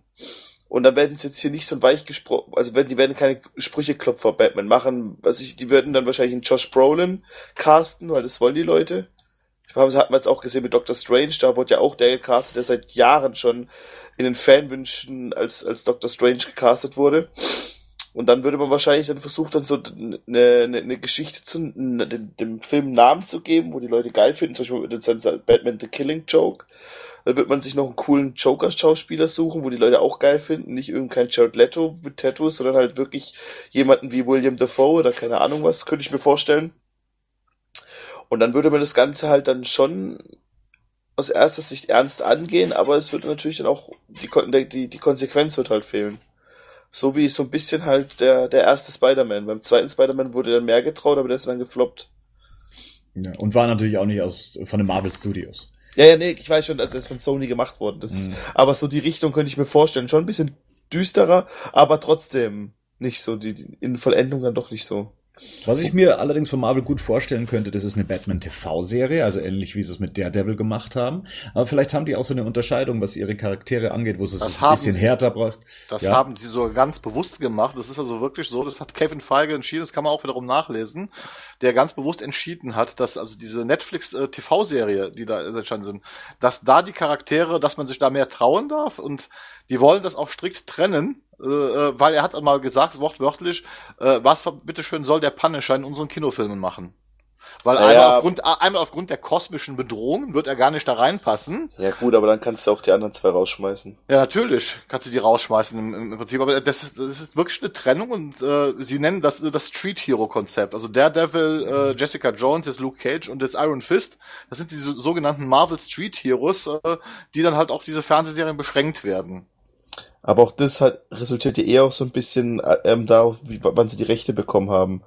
Weil ich kann mir nicht vorstellen, also ich, meiner Ansicht nach könnte man einen viel interessanteren Luke Cage Film machen und Jessica Jones Film, als jetzt, wenn man, also es ist kein, es sind bekanntere Charaktere, zum Beispiel die Guardians es waren oder andere Figuren, die jetzt Filme bekommen haben. Ja, aber Jessica Jones oder Punisher äh, als Film, wenn es so umgesetzt wie, wie in den Serien, das wäre ein Hard R-Rating, sondern das ist ja wieder die andere Regel, die die Kinofilme haben, sie ja. dürfen kein R-Rating haben. Ende. Das eignet mhm. sich auch einfach, glaube ich, nicht für einen Mainstream-Kinofilm. Genau. Ne? Das ist kein, Deshalb das ist halt kein Blockbuster-Stoff. Black Widow-Film, ne? Aber ich, ich, ich bin mir da nicht so ganz sicher. Ich glaube, das ist nicht auch, ähm, wie heißt der nochmal, Jessica Jones, ist sie nicht auch diejenige, die die, die, die, die Kräfte an, an Miss Marvel weitergibt? Oder nee, das ist, äh, vertausche ich jetzt mit X-Men. Äh, äh, äh, Miss Marvel ist die, wo es ja an, an, an, an Rogue weitergibt, die Kräfte ja, genau. in den Comics. Ja, genau, so rum.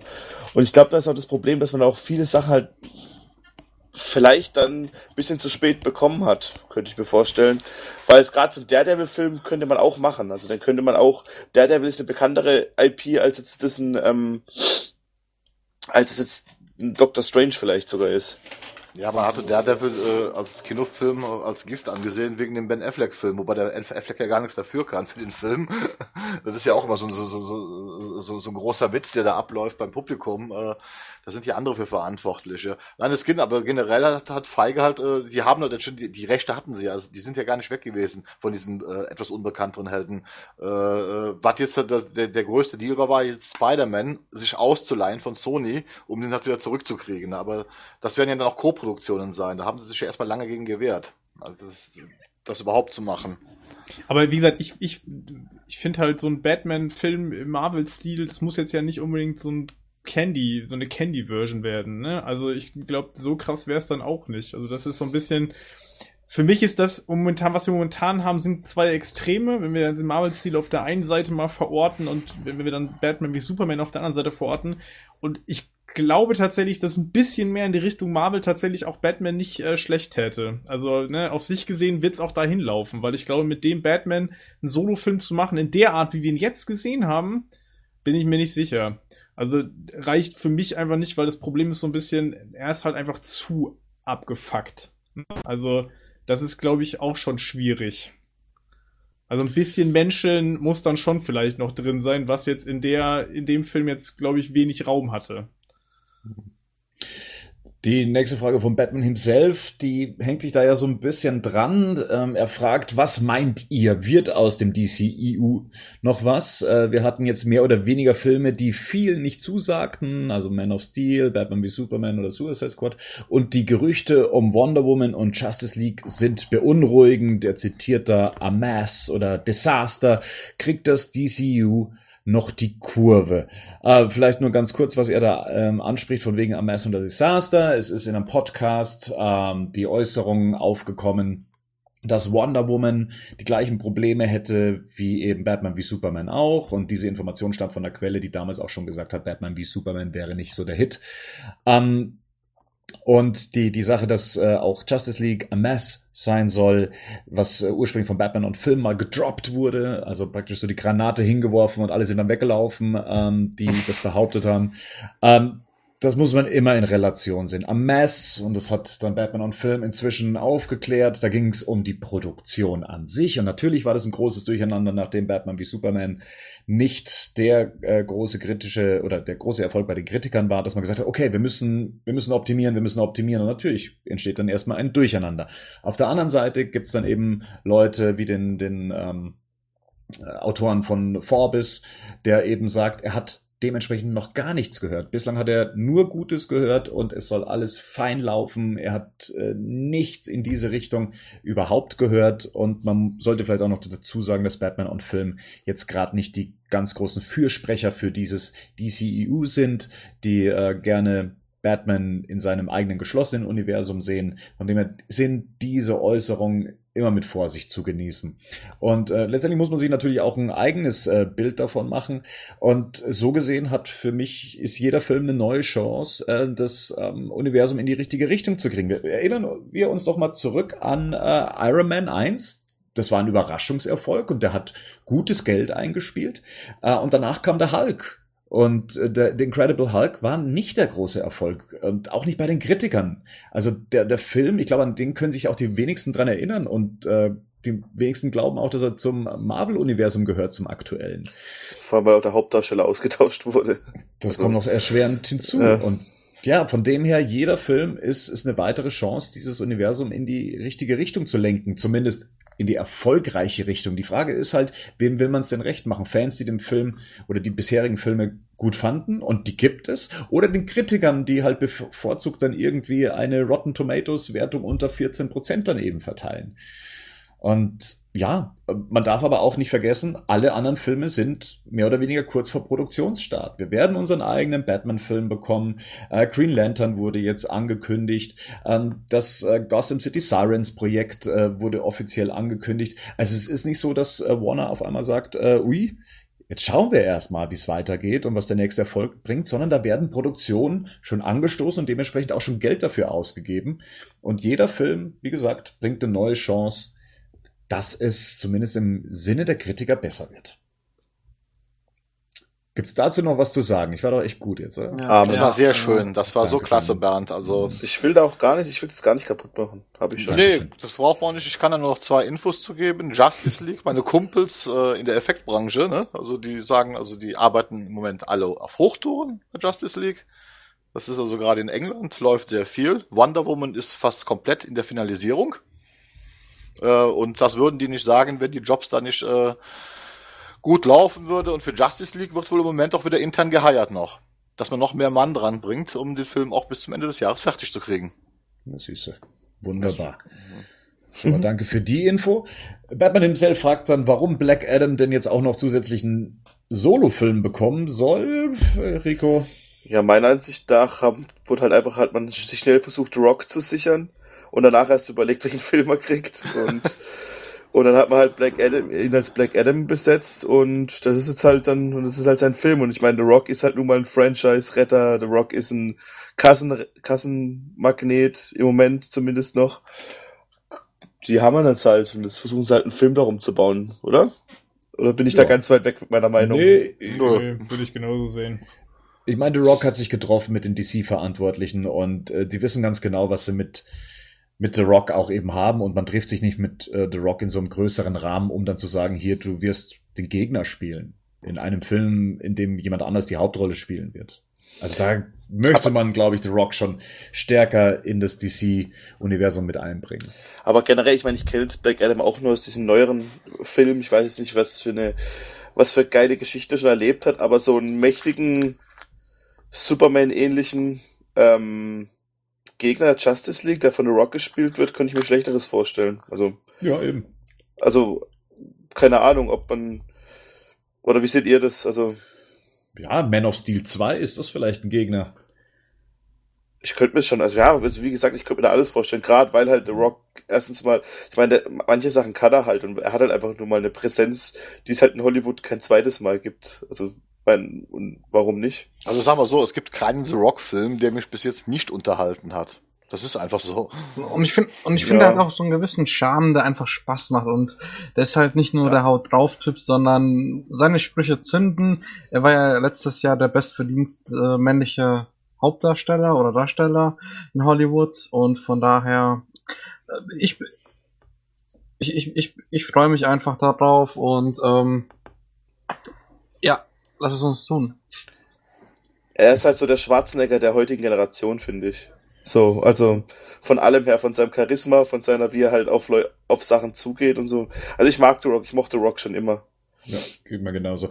Er äh, schließt noch eine Frage an, und zwar, warum es denn bei Toys R Us Merchandise zu einer Serie wie zum Beispiel Justice League Action gibt, die nur wenige hierzulande sehen können. Äh, ich glaube, die Antwort ist relativ einfach. Die Figuren, die es da zu kaufen gibt, sind Batman, äh, Superman, Wonder Woman. Also Figuren, für die man nicht unbedingt die Serie gesehen haben muss, sondern ich habe gestern erst meinen kleinen Neffen, der ist jetzt vier, äh, hier gehabt, der kam mit einem Batman-Pulli, der hatte eine Batman-Jacke an, ähm, der hat dann begeistert mit, äh, sagen wir mal, diesen Batman-Spielsachen, die bei mir hier rumspielen, gespielt. Also er ist äh, ganz uneingenommen von mir äh, selber zu, zu einem Batman-Fan geworden. Und Kinder reagieren halt einfach auf das, was sie da sehen. Die müssen nicht unbedingt diese Serie sehen. Es gibt ja auch in Toys R Us, habe ich letztes Mal gesehen, diese weiblichen äh, Puppen zu den äh, DC-Helden. Da gibt's ja, glaube ich, auch so eine Netzserie oder irgendwie so eine Girls, Power Girls. Ich, ich weiß es nicht, ich kenne mich da nicht aus. Aber auch da äh, bevorzugt Supergirl und äh, Wonder Woman und so weiter in eben dieser Puppenform. Dafür musst du nicht die Serie sehen. Das sehen die Kinder und finden es toll. Also von dem her muss man das nicht aus Erwachsenensicht sehen, dass man sagt, oh, wie wird das vermarkterisch funktionieren, sondern Kinder reagieren einfach auf diese Marken. Ich hatte es ja früher auch schon als Kind, hatte ich Batman-Figuren, wo ich nicht mal, oder Star Wars-Figuren, obwohl ich nicht immer Star Wars gesehen hatte. Also, Hm. und hat trotzdem, also so, so markante Figuren wie Batman, Darth Vader, Superman, die sind einfach geil für, gerade für, für kleine Jungs. Also, ich glaube auch nicht, dass, es da unbedingt, dass man da unbedingt beides haben muss. Abschließend will Batman himself jetzt noch wissen, dass äh, ob denn jemand äh, im Lego Batman Fieber ist. Wupp, wupp. Ich auf jeden Fall und das wird einfach der beste Film seit The Dark Knight. Ja. ja, allgemein, was schätzt ihr denn, wie erfolgreich wird der Film laufen? USA, Deutschland? Ich denke mal, in Deutschland wird er ein bisschen untergehen. Ah, ich passieren. Patrick geht einfach 100 Mal rein am ich gehe einfach 100 Mal rein, dann passt das. Äh, ich denke, das wird so ein Film, der irgendwie so 400, 500 Millionen einspielen wird. Und dann Warner wird sein Geld damit machen. Es wird wahrscheinlich dann auch noch einen zweiten Teil geben. Ähm, weil auch gerade das Batman-Franchise in aller Munde ist. Von daher ist es auch ein guter Zeitpunkt. Und die Leute wollen ja einen Batman-Film sehen. Man hört das ja immer wieder an den Fragen an Ben Affleck. Und ich, ich bin mal gespannt, was das wird. Ich glaube, der wird auch in Deutschland gar nicht so unerfolgreich. Also ich glaube, der Lego Movie war, glaube ich, ziemlich auch in Deutschland relativ erfolgreich. Ne? Ich glaube, auch über eine Million Zuschauer hatte der auf jeden Fall auch. Und ich glaube, äh, die Verbindung, die Verknüpfung der beiden Marken, glaube ich, ähm, wird auf jeden Fall ordentlich einspielen. Außer die Kritiken sind jetzt wirklich vernichtend. Ähm, das muss man halt mal abwarten. Der Lego Movie war ja, glaube ich, auch von den Kritikern relativ gut besprochen damals, als der rauskam. So Ist ja abwarten, ja, wie die Kritiken. Film. Bitte? Ist ja auch ein toller und sehr besonderer Film, nicht nur einfach ein Lego PR-Film, sondern hat ist auch ein Film mit Herz und äh, erzählt eine seine eigene Geschichte. Da muss sich der Batman-Lego-Film noch beweisen. Ja, genau, deswegen sage ich gerade, das Einzige, was ich mir jetzt vorstellen kann, wenn die Kritiken wirklich ähm, schlecht sein sollten, kann ich mir Mhm. vorstellen, dass er vielleicht irgendwie nochmal ähm, einbricht oder dass jetzt nicht der Erfolg wird. Ansonsten glaube ich, ähm, ist das eine relativ sichere Bank. Mal schauen. Mhm. Und man darf nicht vergessen, dass Gronk eine Rolle spricht. Ja, Und das bringt in Deutschland bestimmt nochmal 500.000 Zuschauer extra. Und auf Die jeden Fall ein paar YouTube Kids, zugucken. paar Kids, guck mal, wie viele Leute er erreicht, ey. Das, Ja, würde ich echt nicht unterschätzen. Also, Ja, ja, ja, ja. Ähm, weil ich gerade die Zigarette höre, Gerd, die nächste Frage. Ah, okay. Machiavelli, Willi. Was meint ihr? Wie geht es mit dem Arkham-Franchise weiter? Schafft Ben Affleck eine eigenständige Batman-Trilogie? Bernd. Das sind zwei Fragen, wie es mit dem Arkham-Franchise weitergeht. Äh, das, die Frage gebe ich weiter an die Gamer in der Runde. gut. Gut. Dann ähm, schafft Ben Affleck eine eigenständige Batman-Trilogie. Ja. Lass den erstmal einen Film machen. genau, lass den erstmal einen Lass mal erstmal einen. Film machen, dann gucken wir weiter. Ja. Genau. Und wieso gerade eine Trilogie? Äh, Wir wissen ja gar nicht, auf was dieses Universum ausgelegt ist, ob es wirklich ja in sich geschlossene Trilogien sein müssen oder Einzelfilme, die hier und da mal auftauchen. Vielleicht macht er auch acht mal. Filme und dann geht's in Batman äh, Future weiter. Also ja, keine Ahnung. Ich meine, wir haben noch nicht mal einen Film gesehen. Ja. Also lass erstmal abwarten, was, was der Solo-Film überhaupt bringt und dann schauen wir mal weiter. Gut, ich schieb noch die Frage ein von äh, Backbreaker, der fragt, welchen Film aus dem DC Animated Universe ist euer Favorit und warum und welchen Film fandet ihr am schlechtesten? Also ich fand äh, Batman und, okay, ich sage jetzt einfach mal, äh, Batman und das Phantom fand ich halt ziemlich cool. Und äh, Batman Red Hood, das waren so meine Lieblinge und äh, schlecht, schlecht, was fand ich schlecht? Ich weiß es nicht. Ich gebe die Frage weiter an Rico. Flashpoint war cool, Dark Knight Returns war cool und the Mask of the Maske des Phantoms war cool. Ähm, Scheiße waren alles, was wo Dami- Damian Wayne dabei ist von den neueren Sachen. äh, okay, Henning? Ähm, mein All-Time Favorite ist auf jeden Fall Justice League The New Frontier. Als Animated-Film. Der ist auf jeden Fall bei mir quasi unangefochten Platz 1. Wird wahrscheinlich auch lange Zeit noch so bleiben. Äh, von den Batman-Filmen Dark Knight Returns fand ich auch stark. Beim schlechtesten Film muss ich tatsächlich auch gerade überlegen. Ähm, ich finde die ganzen neueren Batman Animated Filme nicht so besonders gut, muss ich sagen. Also alles, was so fortlaufend ist, ne? Also ich Ja. glaube, das mit Damian Wayne sind ja auch, das sind ja fortlaufende Filme. Ich weiß gar nicht, wo das angefangen hat. Die fand ich aber alle nicht so besonders gut. Ja, das hat ja angefangen jetzt mit diesem mit dem Justice League Film War, glaube ich, oder? War das der, wo es angefangen hat? Und danach halt alles, was danach kam, gehört ja irgendwie zusammen. Und gerade diese Batman Einzelabenteuer werden echt immer schlechter, die werden echt immer beschissener. Was war das, was wie Batman Assault on Arkham gehört auf jeden Fall dazu, ne? Und davor nee, der gehört nicht dazu. Der Der, gehört nicht zu dazu? den, der gehört zu den Spielen. Das ist die Prequel, das Prequel zu einem der Spielen. Das war der auch Arkham drin. Okay, ähm, dann haben wir. Was haben wir denn dann noch? Batman und Robin hieß der. Hieß denn die, Son of Batman war einer, oder? Ja, genau. Ui, der war schlimm. Und Ui, Batman war das vs. schlimm. Robin. Oh, der war auch schlimm. Ja, genau. Oh, also alle schlimm. die Kandidaten, das fand ich alles relativ schlecht. Auch die- Bad Blood. Die Ja. deutsche Synchro ist auch nicht so cool, ehrlich gesagt. Also ich hab die auf Deutsch alle geguckt und ich mag, ach, das ist alles sehr schwierig. Vor allem, weil auch alle Figuren gleich aussehen, wenn sie nicht in ihren Monturen sind. Das ist alles ganz schwierig, schwierig, schwierig, schwierig. Mein Lieblingsanimationsfilm ist, äh, ist tatsächlich äh, Batman The Dark Knight 1 und 2. Das sind tatsächlich die Filme, die ich auch des Öfteren mal einfach einlege, um sie mir nochmal anzugucken. Am schlechtesten ist tatsächlich schwierig, äh, weil es wirklich auch, sagen wir mal, welche gibt, die so ja, belanglos sind und dann auch wieder in Vergessenheit geraten. Aber was so am, am, enttäuschendsten war, war für mich tatsächlich äh, Batman Year One. Einfach, weil ich das Comic mag und der Film dann nicht mithalten konnte. Und äh, ähnlich wie bei Killing Joke. Einfach, man liest's anders, der Film erzählt es mir äh, anders, dann die unnötigen 30 Minuten und die Animationen äh, sind auch nicht so berauschend, wie man sie eigentlich heute erwarten könnte. Von dem her sind das meine Kandidaten für die etwas schlechteren aus, aus der Animationsreihe. Gerd! Ja, also Henning hat mich draufgebracht. Justice League New Frontier ist mal wirklich mein, auch jetzt mein Lieblingsfilm geworden. Der ist richtig klasse. Äh, den gibt's ja leider auch nicht auf Deutsch, den kann man sich halt nur in Englischen anschauen. Ja, dann Dark Knight 1, 2, genauso wie bei dir, Bernd, äh, da braucht man gar nicht drüber zu reden. Und auch wie bei dir, Year One hat man sich mehr von versprochen, ist leider nicht erfüllt worden. Ja, und jetzt, ja, das letzte Mal war auch Killing Joke, ne? Das, äh, da sage ich einfach nur, Chance vertan. Eine tolle Vorlage und man hat's halt nicht vernünftig umgesetzt. Hm. Äh, Patrick, ist dir jetzt noch irgendwie ein Flop eingefallen? Mm, also, nee. Also ich, äh, die Damien-Filme sind also belanglos und äh, also da, wo Damien Wayne mit, mitspielt ähm, und ohne den gesehen zu haben, bin ich halt sehr enttäuscht vom Grafikstil von Killing Joke einfach. Das ist jetzt meine Antwort. Okay. Gut. Ähm, die nächste Überfrage, äh, Frage nehme ich auch noch gleich. Ähm, von Genso, der fragt, welches Mitglied der Suicide Squad verdient einen eigenen Film beziehungsweise Cameo in den DCU-Filmen und in welchen ihr euch das vorstellen könntet. Da möchte ich jetzt erstmal einwerfen, Henning hat den Film endlich gesehen. Ja. USA, USA. Ja. Und da würde ich jetzt gerne wissen, was war deine Meinung zum Film? Wie hat er dir gefallen? Wenn überhaupt.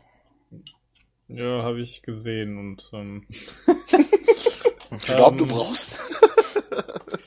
Ich habe den in der Extended-Fassung gesehen und ich, keine Ahnung, ich fand den tatsächlich auch irgendwie.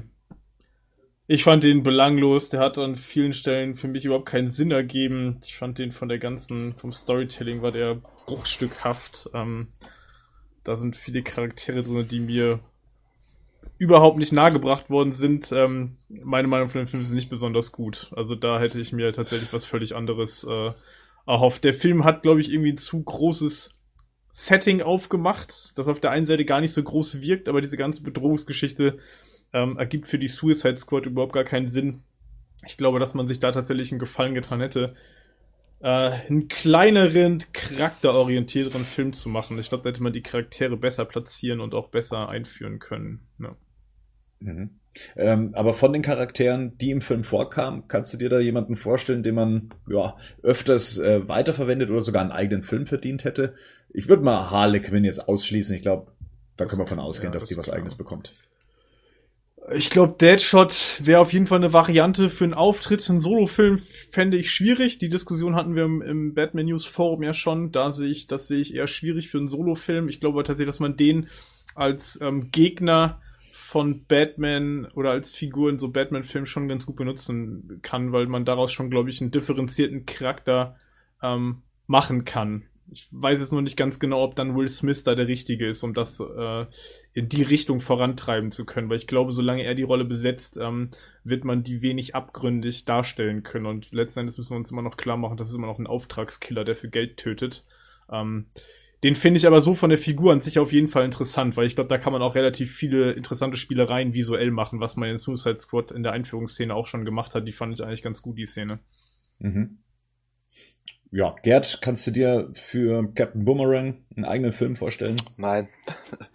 Das ist einfach, ich, ich habe einfach ein Problem damit. Ich wüsste jetzt gar nicht, wie man äh, für diese anderen Figuren, äh, wie man da eine Spielfilmhandlung äh, drum bauen würde, weil die sind ja nun auch charakterlich nicht so tief gezeichnet. Ne? Ist, auch in den, ich finde in den Comic-Vorlagen sind ja auch eher Nebenfiguren, ne? die man halt benutzt, äh, äh, wenn man wieder irgendwelche Story-Plotlines auffüllen muss, äh, die halt immer hinter den großen Gegnern halt äh, halt auch äh, zurückstecken müssen. Deswegen wie ich, ja, Harley Quinn braucht man nicht drüber zu diskutieren. Die wird ihren eigenen Film bekommen, wie wir ja schon wissen, aber mit den anderen Figuren, ja, Deadshot, ja, als Nebenfiguren, aber nicht eigenständig.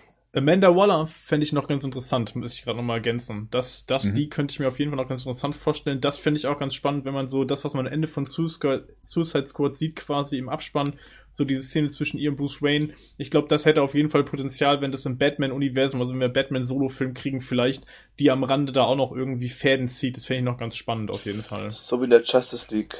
Ja, Oder genau. auch Batman an. Ja, Ja, genau. Ja. Sonst doch jemand, ich meine, wir sind nicht die Einzige, die uns äh, Suicide Squad heute anders wünschen würden. Gibt's noch andere, die das. Der Regisseur zum Beispiel. Ja, vielleicht können wir das gleich mal aufgreifen. Also, dass David Ayer sich ja tatsächlich äh, per Twitter, glaube ich, war es, äh, sich dazu geäußert hat, dass er, wenn er könnte, jetzt in eine Zeitmaschine steigen würde und das anders angehen würde. Er würde tatsächlich den Joker zum Hauptgegner machen und das alles in einem kleineren Setting stattfinden lassen. Ist das so die Essenz aus seinem Posting, Rico? Ja, doch, das ist, das ist, ich meine, im Prinzip hat er unseren Badcast gehört. Wir haben ja den perfekten Film schon gepitcht und jetzt will er es halt doch machen. Oder weiß jetzt, dass es eine bessere Idee gewesen wäre. Hm, Das ist jetzt schon ein bisschen komisch, weil David Ayer war ja jetzt lange Zeit immer so, ja, hier pro Suicide Squad, das ist auch der, es ist sein Film, auch so wie er jetzt rauskam. Ähm, diese Redemption jetzt im Nachhinein ähm, kommt schon ein bisschen merkwürdig, oder Patrick? Finde ich gar nicht, weil er macht jetzt nochmal einen DC-Film, also muss er sich vermarkten als der Mann, okay, ich weiß, ich habe Mist gebaut, aber jetzt weiß ich, wie ich es mache. Also es ist für mich der logische Schritt, dass er sagt, hey, ich habe Scheiße gebaut, nächstes Mal mach ich's cool. Ja, Also, Und diesmal haben wir Enchantress zweimal. Und Incubus 2 und, und, und. also Oh, der, der, der Scheiße. beste Satz in diesem ganzen Aufsatz, den er geschrieben hat, war I have to give the characters the stories and plots they deserve next time. Real Talk. Und ich finde, das klingt ganz gut. also, dass er einfach ein Okay. bisschen mehr Zeit lässt, weniger Charaktere ähm, hat und ey, ich finde es auch irgendwie sympathisch, dass er sagt, hey, ich habe Mist gebaut äh, und äh, ich weiß es selber, jeder auf der Welt weiß es, hat er ja so ein bisschen ironisch formuliert und äh, von daher, ähm, hey, finde ich cool und äh, diesmal schreibt er auch nicht das Drehbuch für äh, Gotham Sirens. Henning, weil es so schön war, darfst du nochmal Machiavelli vorlesen. Seid ihr beim DC Rebirth dabei? Machen wir erstmal die Frage und dann lese ich mal den Rest vor. Da sind noch ein paar andere dabei, aber die führen dann in eine andere Richtung. Also, Jungs, seid ihr dabei? Ich war schon dabei äh, letztes Jahr und habe die Batman-Sachen und die Justice League-Sachen und Flash bisschen verfolgt. Ich glaube, Okay, danke. Äh, Ja, Gerd? cool. Ich habe mir jetzt gerade den Lois Clark äh, bestellt aus dem Rebirth. Ja. Krass. Äh, Trade Paperback. Ja. Wenn sich da was ansammelt, dann äh, mache ich da auch mit.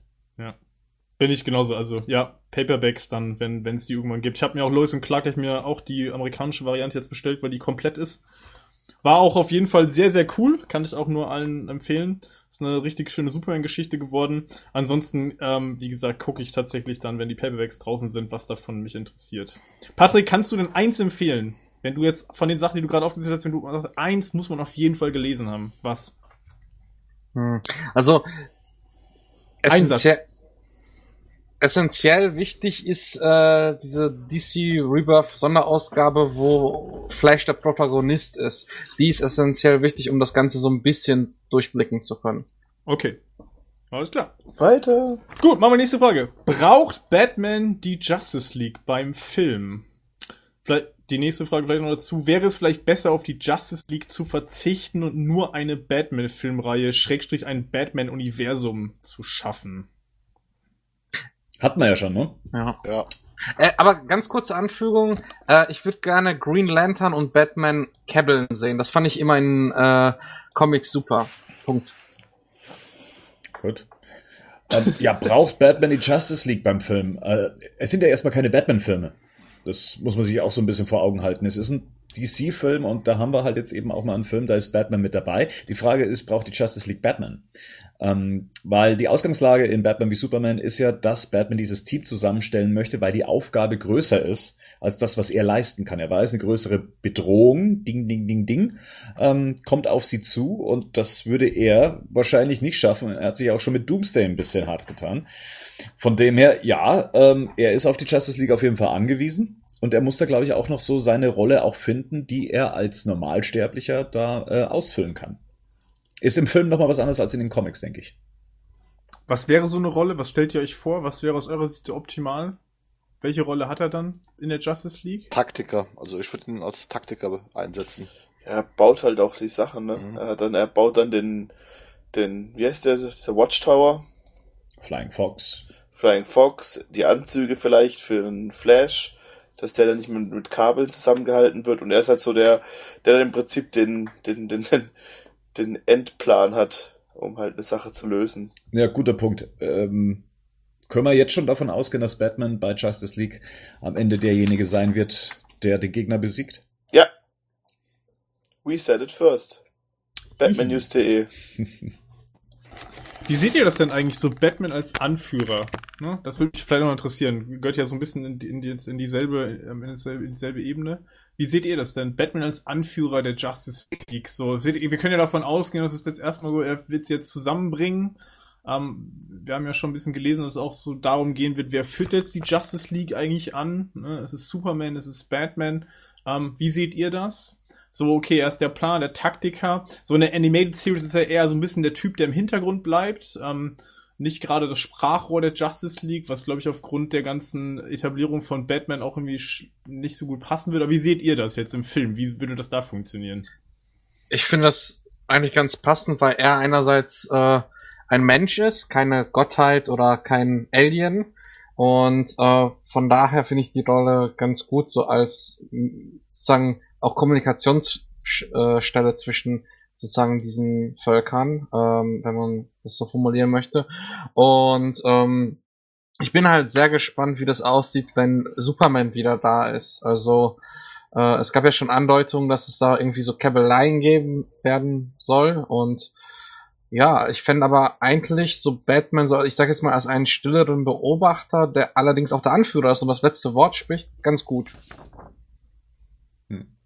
Wie, seht ihr, wie sehen das die anderen? Genauso. Ja.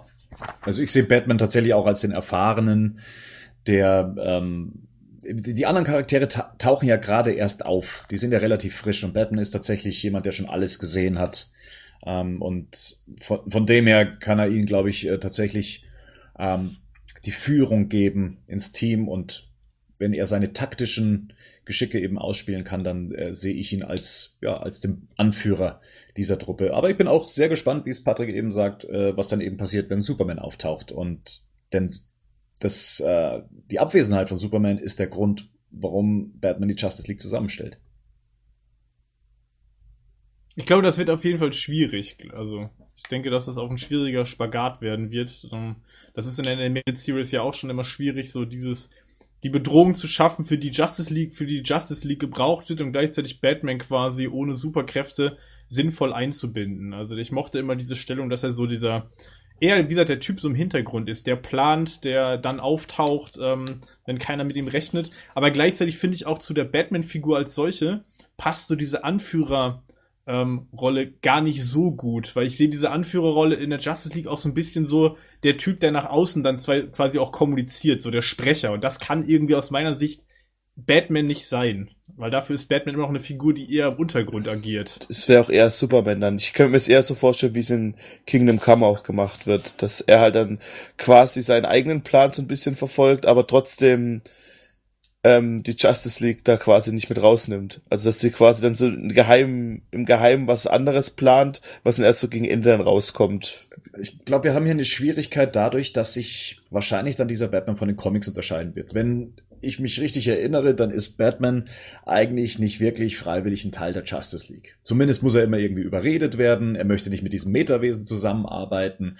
Ähm, und letztendlich ist er dann doch immer mit dabei. Aber durch Batman wie Superman haben wir eine ganz andere Ausgangslage. Wie schon gesagt, er ist derjenige, der dieses Team zusammenstellt. Das heißt, er kann sich sehr wohl in die Position des Anführers stellen. Also ich glaube, keiner stellt ein Team zusammen, um dann am Schluss zu sagen, äh, ich, ich möchte mit euch nichts zu tun haben.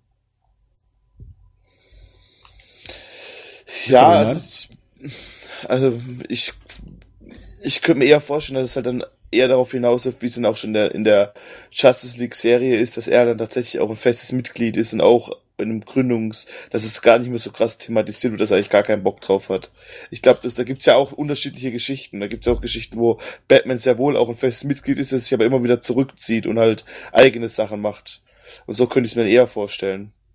Gut, in den Filmen haben wir ohnehin noch die Problematik, dass wir sowieso noch gar nicht wissen, wie findet jetzt der Sinneswandel tatsächlich statt, ne? Und ist das so eine ist das so ein kompletter Sinneswandel. Also diese Abneigung gegenüber diesem Metawesen, äh, die in Batman wie Superman ja quasi das Motiv ist, wandelt die sich jetzt komplett durch die ausländische Bedrohung. Ähm, ist es jetzt so, dass Batman dann sagt so, okay, okay, alles klar, ich weiß, es gibt jetzt Bedrohungen größerer Art, deswegen brauchen wir die. Ähm, da bin ich immer gespannt, wie da quasi die Motivation von Batman dann äh, insgesamt noch dargestellt wird. Für mich ist halt so ein Aber bisschen, wir- ja, Entschuldigung. Bernd, Ja, nee, wenn wenn man sieht, äh, wie so ein Metawesen aussehen kann in Form von Wonder Woman, ich glaube, da äh, wäre ich auch großer Fan von. Du meinst, sie ist dann quasi das überzeugende Argument am Ende. Äh, Bestimmt. Ja, okay. Also du meinst, wenn ähm, Supergirl zuerst aufgetaucht wäre, dann gäb's Batman wie Superman gar nicht.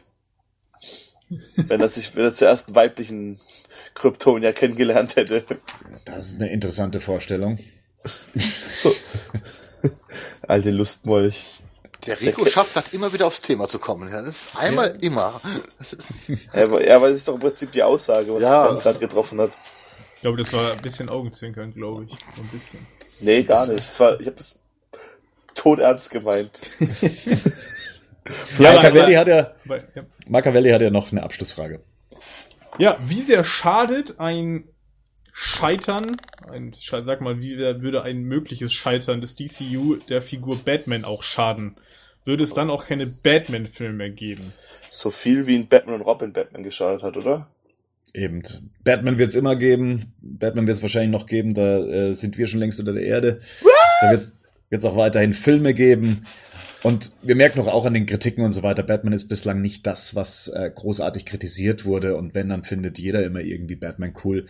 Von dem her, selbst wenn das DCU jetzt äh, nach 2020 dann irgendwann scheitern sollte, du kannst immer irgendwie Einzelfilme mit Batman bringen, mit einem neuen Darsteller. Ich meine, was, was haben wir schon alles erlebt? Michael Keaton, ähm, Val Kilmer, George Clooney, Adam West. ja, ähm, äh, Christian Bale, Ben Affleck. Die Figur kannst du immer wieder neu aufladen, immer wieder bringen und ähm, das Publikum ist dankbar. Also da sehe ich es bei anderen Figuren viel schwieriger. Zum Beispiel wie jetzt Superman, ähm, bei dem man jetzt zwei Filme lang eine Chance hatte, die Figur als sympathisch und ähm, als das und das Heldenhafte darzustellen. Und ähm, ja, da gibt's nicht so viele Chancen, die man eben hätte, um zu punkten. Und Aber auch da, ich meine, wir reden jetzt wieder von dem Green Lantern Film, der wieder Ja. gemacht werden wird. Und ich glaube, das, oder auch Catwoman ist ja auch schon nicht so erfolgreich gelaufen. Also ich glaube, dass, dass die Zeit heute echt so, ähm, die vergibt eher, als dass er da nachtragend ist. Und da musst du dir halt, musst halt einen geilen Film abliefern, so wie es halt Nolan mit Begins gemacht hat. Und dann läuft es auch wieder. Ich glaube, dass aber die Batman als filmische Marke, glaube ich, schon nochmal heraussticht hier, ne? Also Mhm. von allen Charakteren. Ich glaube, das wird auf jeden Fall. Nehmen wir mal an, das DCU würde in der Form jetzt scheitern ähm, oder einfach nicht mehr nicht genug Erfolg haben. Ich glaube, dass Batman wahrscheinlich die erste Marke wäre, die auf jeden Fall rebootet werden würde. Da bin ich mir absolut sicher. Also einfach, weil Ja. wir mit der Nolan-Trilogie ja auch schon einen Meilenstein gesetzt haben, wo man gesehen hat, was damit an Geld auch zu machen ist. Also. Ich möchte hier noch eine Frage mit einstreuen, ähm, die jetzt hier nicht mitsteht. Ähm, aber Patrick, du hast gesagt, du würdest dich gerne nochmal dazu äußern, wie es gerade so bei äh, dem The Batman-Projekt läuft. Ben Affleck, der immer wieder sagt, er macht den Film nur, wenn das Drehbuch passt, dann äh, hat man den Eindruck, dass er sich da gar nicht mehr so sicher ist, ob er als Regisseur auftritt äh, oder vielleicht nur als Produzent. Und ähm, ja, also es ist so ein gefühltes Hin und Her, aber äh, es gibt nur selten dann eben diesen für die Fans zufriedenen Moment, dass er auch wirklich sagt, hier macht euch keine Sorgen, ich mache diesen Film, so wie er es ja bei Jimmy Kimmel gesagt hat.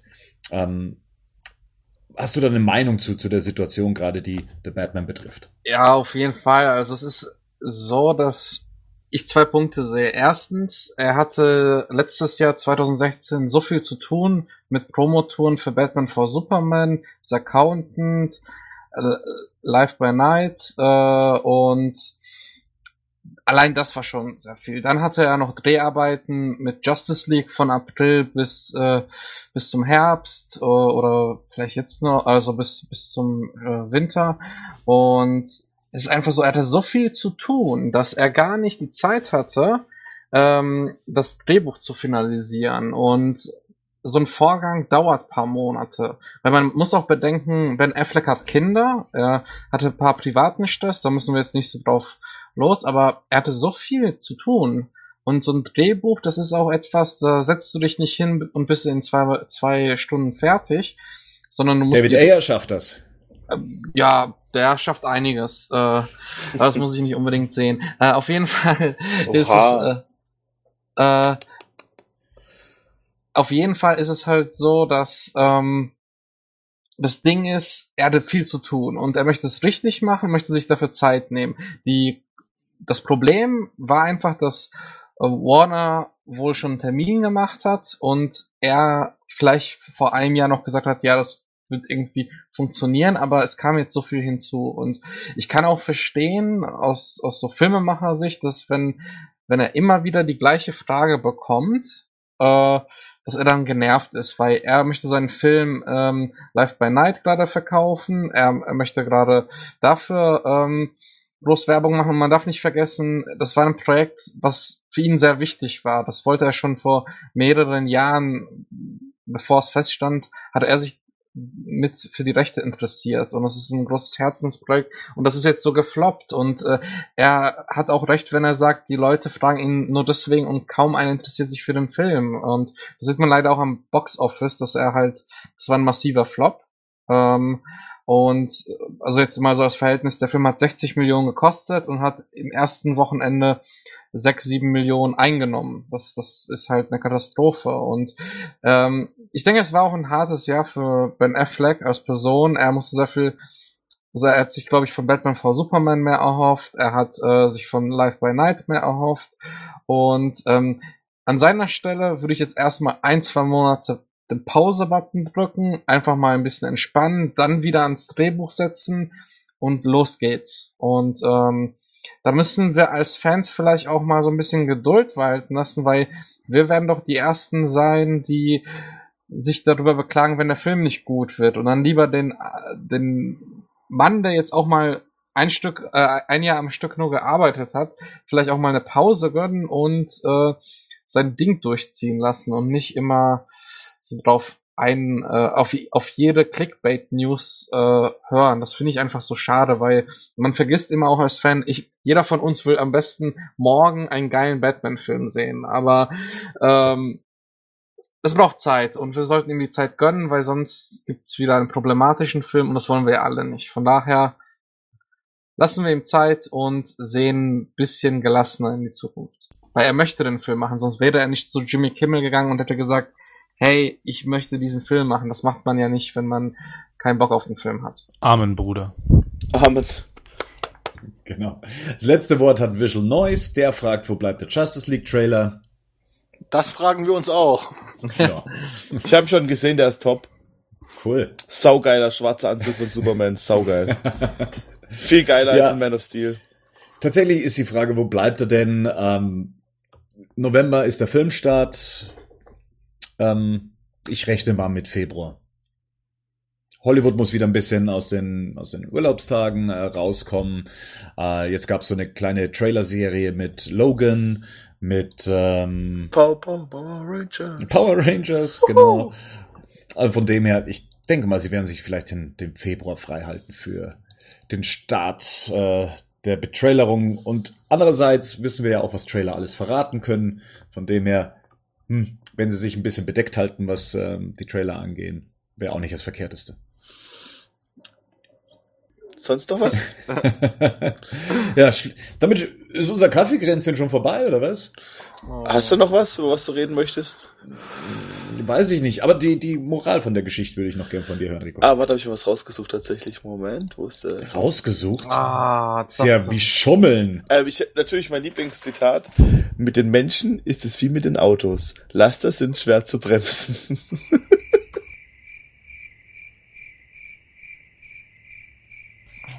Klasse. Oder? Ja, total cool. Jeder kann ein Teufel sein. Jeder kann ein Engel sein. Jeder gerade ich. what?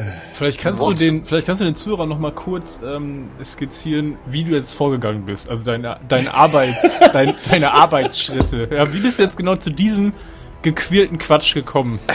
Google Moral des Tages, äh, Zitate.de. Genau das wollte ich wissen. Alles klar, okay.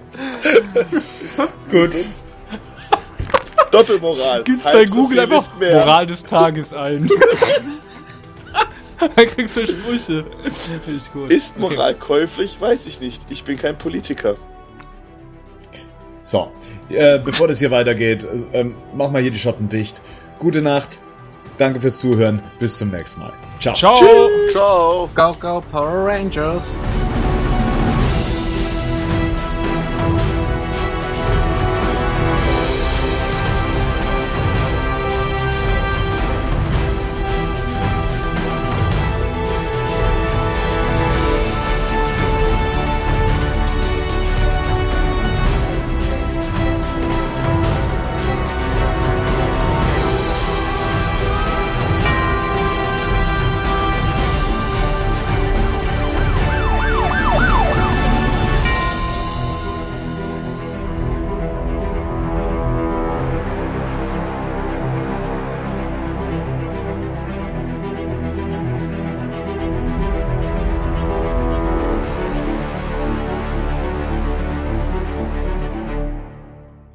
Batman News Badcast ist ein Podcast-Projekt von Fans für Fans. Batmannews.de und der Badcast stehen nicht in Verbindung mit Warner Bros. oder DC Comics.